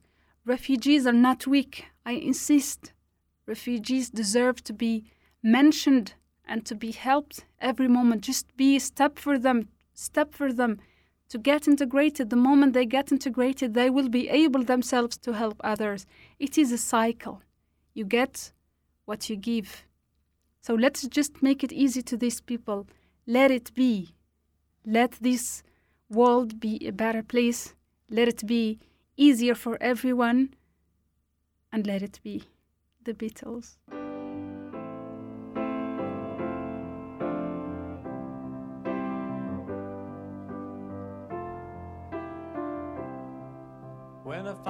Myself in times of trouble, Mother Mary comes to me, speaking words of wisdom, let it be.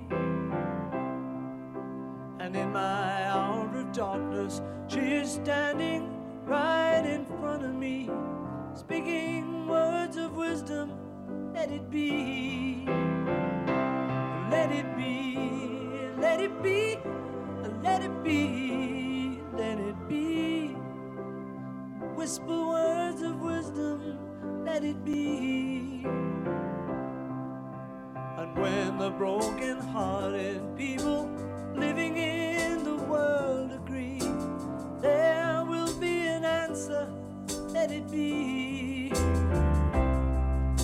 For though they may be parted, there is still a chance that they will see. There will be an answer, let it be.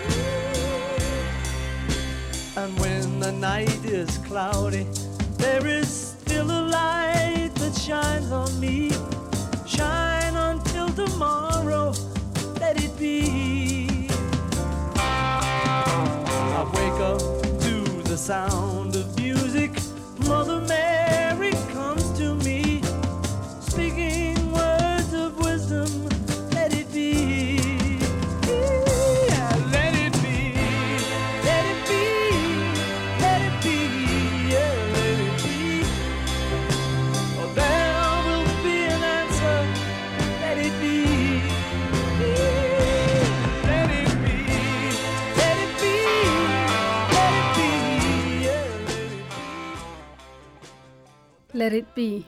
I want to give a big thank you to Kanal K for giving us this space. Give a big thank you to all those organizations to dedicate their time and hard work to help people to get integrated, to help refugees, to give them power, to make them recover a little bit of self confidence after the war they have been through, after suffering, after going through so many things.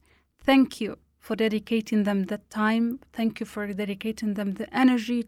Thank you for opening better path for them to make them see and believe that they are now members of this society, that they are welcomed. Thank you to all those organizations, to all those institutions, and special thank you to you, the person who's listening to me right now, for understanding them, for welcoming them, for accepting them, for your generosity. Because if it wasn't for your generosity, this will be another war for them. Just want for them and wish for them what you would wish for your own. Thank you for everyone who is listening to us and who is understanding that refugees did not choose to be refugees, that refugees are human beings, that they were victims of a conflict, of war, that they didn't want to flee their countries, but they were forced to. From my personal point of view, as a refugee, it was always, always the battery of my life to work harder, to be active, to be right now at K presenting this program and trying to talk in as many languages as I can to get to as much people as I can to bring us all together. And that's why the bridge, our program, this is the meaning of it. That's why we are here to bring us all closer, to see that options there are. If you see a refugee or someone who doesn't know how to, to buy a bus ticket, help them. If you know a woman who is your neighbor and you see that she doesn't understand the language, advise her to learn the language. If you see her, help her. She will be able later to help others. For me, being a refugee is my strongest side of my personality. You will laugh at this, but it's my strongest side because I always, when I think that I am weak, I just remember my background and I just grow stronger. And I wake up and say, I will get whatever I want. I will be another member of this society. It doesn't matter, I wasn't born here, but I want to be active and I want to give the love that I have one day received, to give back, learn how to give back. So, thank you for, very much for being with us and thank you for listening to us and to see that we are all the same and to understand that for me, it's not easy to talk about refugees, especially because I deny it. I really insist on denying it. To talk about refugees and about our conflicts and our problems and our suffering from a weaker point of view. Let's see it all from a positive point of view and work because we all have an impact on this. A smile could make a difference in a refugee life. Believe me, a smile. So, thank you very much for listening to us, to your program Bridge.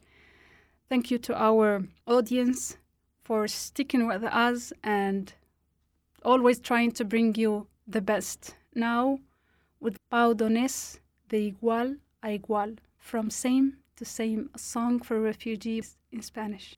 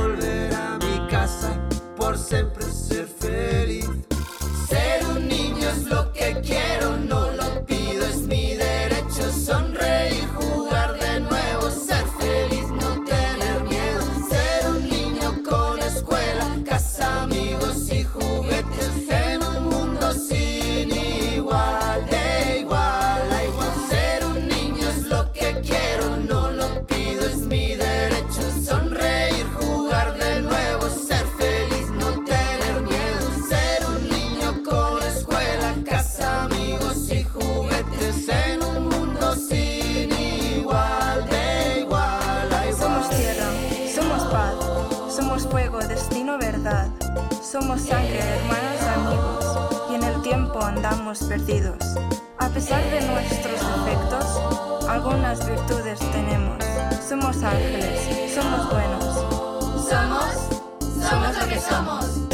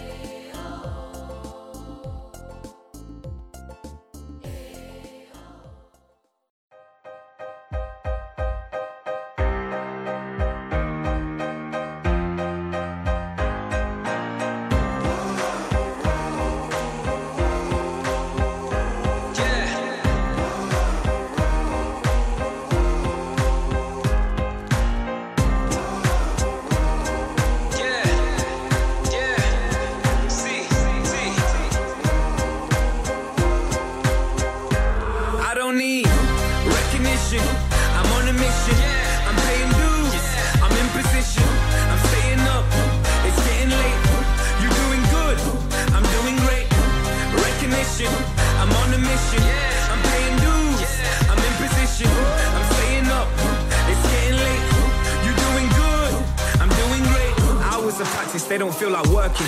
Overthinking, I don't mean to let the pain and hurting. I was main stage with Tiny at a festival. Realities of just less than 24 hours past and I'm back to working. The wage isn't minimum, but when you know your worth is more, you make your own curriculum. Study in the industry, I know you see me killing them. Nice, it felt so real. I had some moments I was living them. Celebrity, civilian, walk amongst the greats that you ignore. The ones relentlessly pursuing every key to every door. It's evergreen and evermore if you're content with living normally. I'm handing in my notice to the world on record formally. Yeah, I know this life is right for me.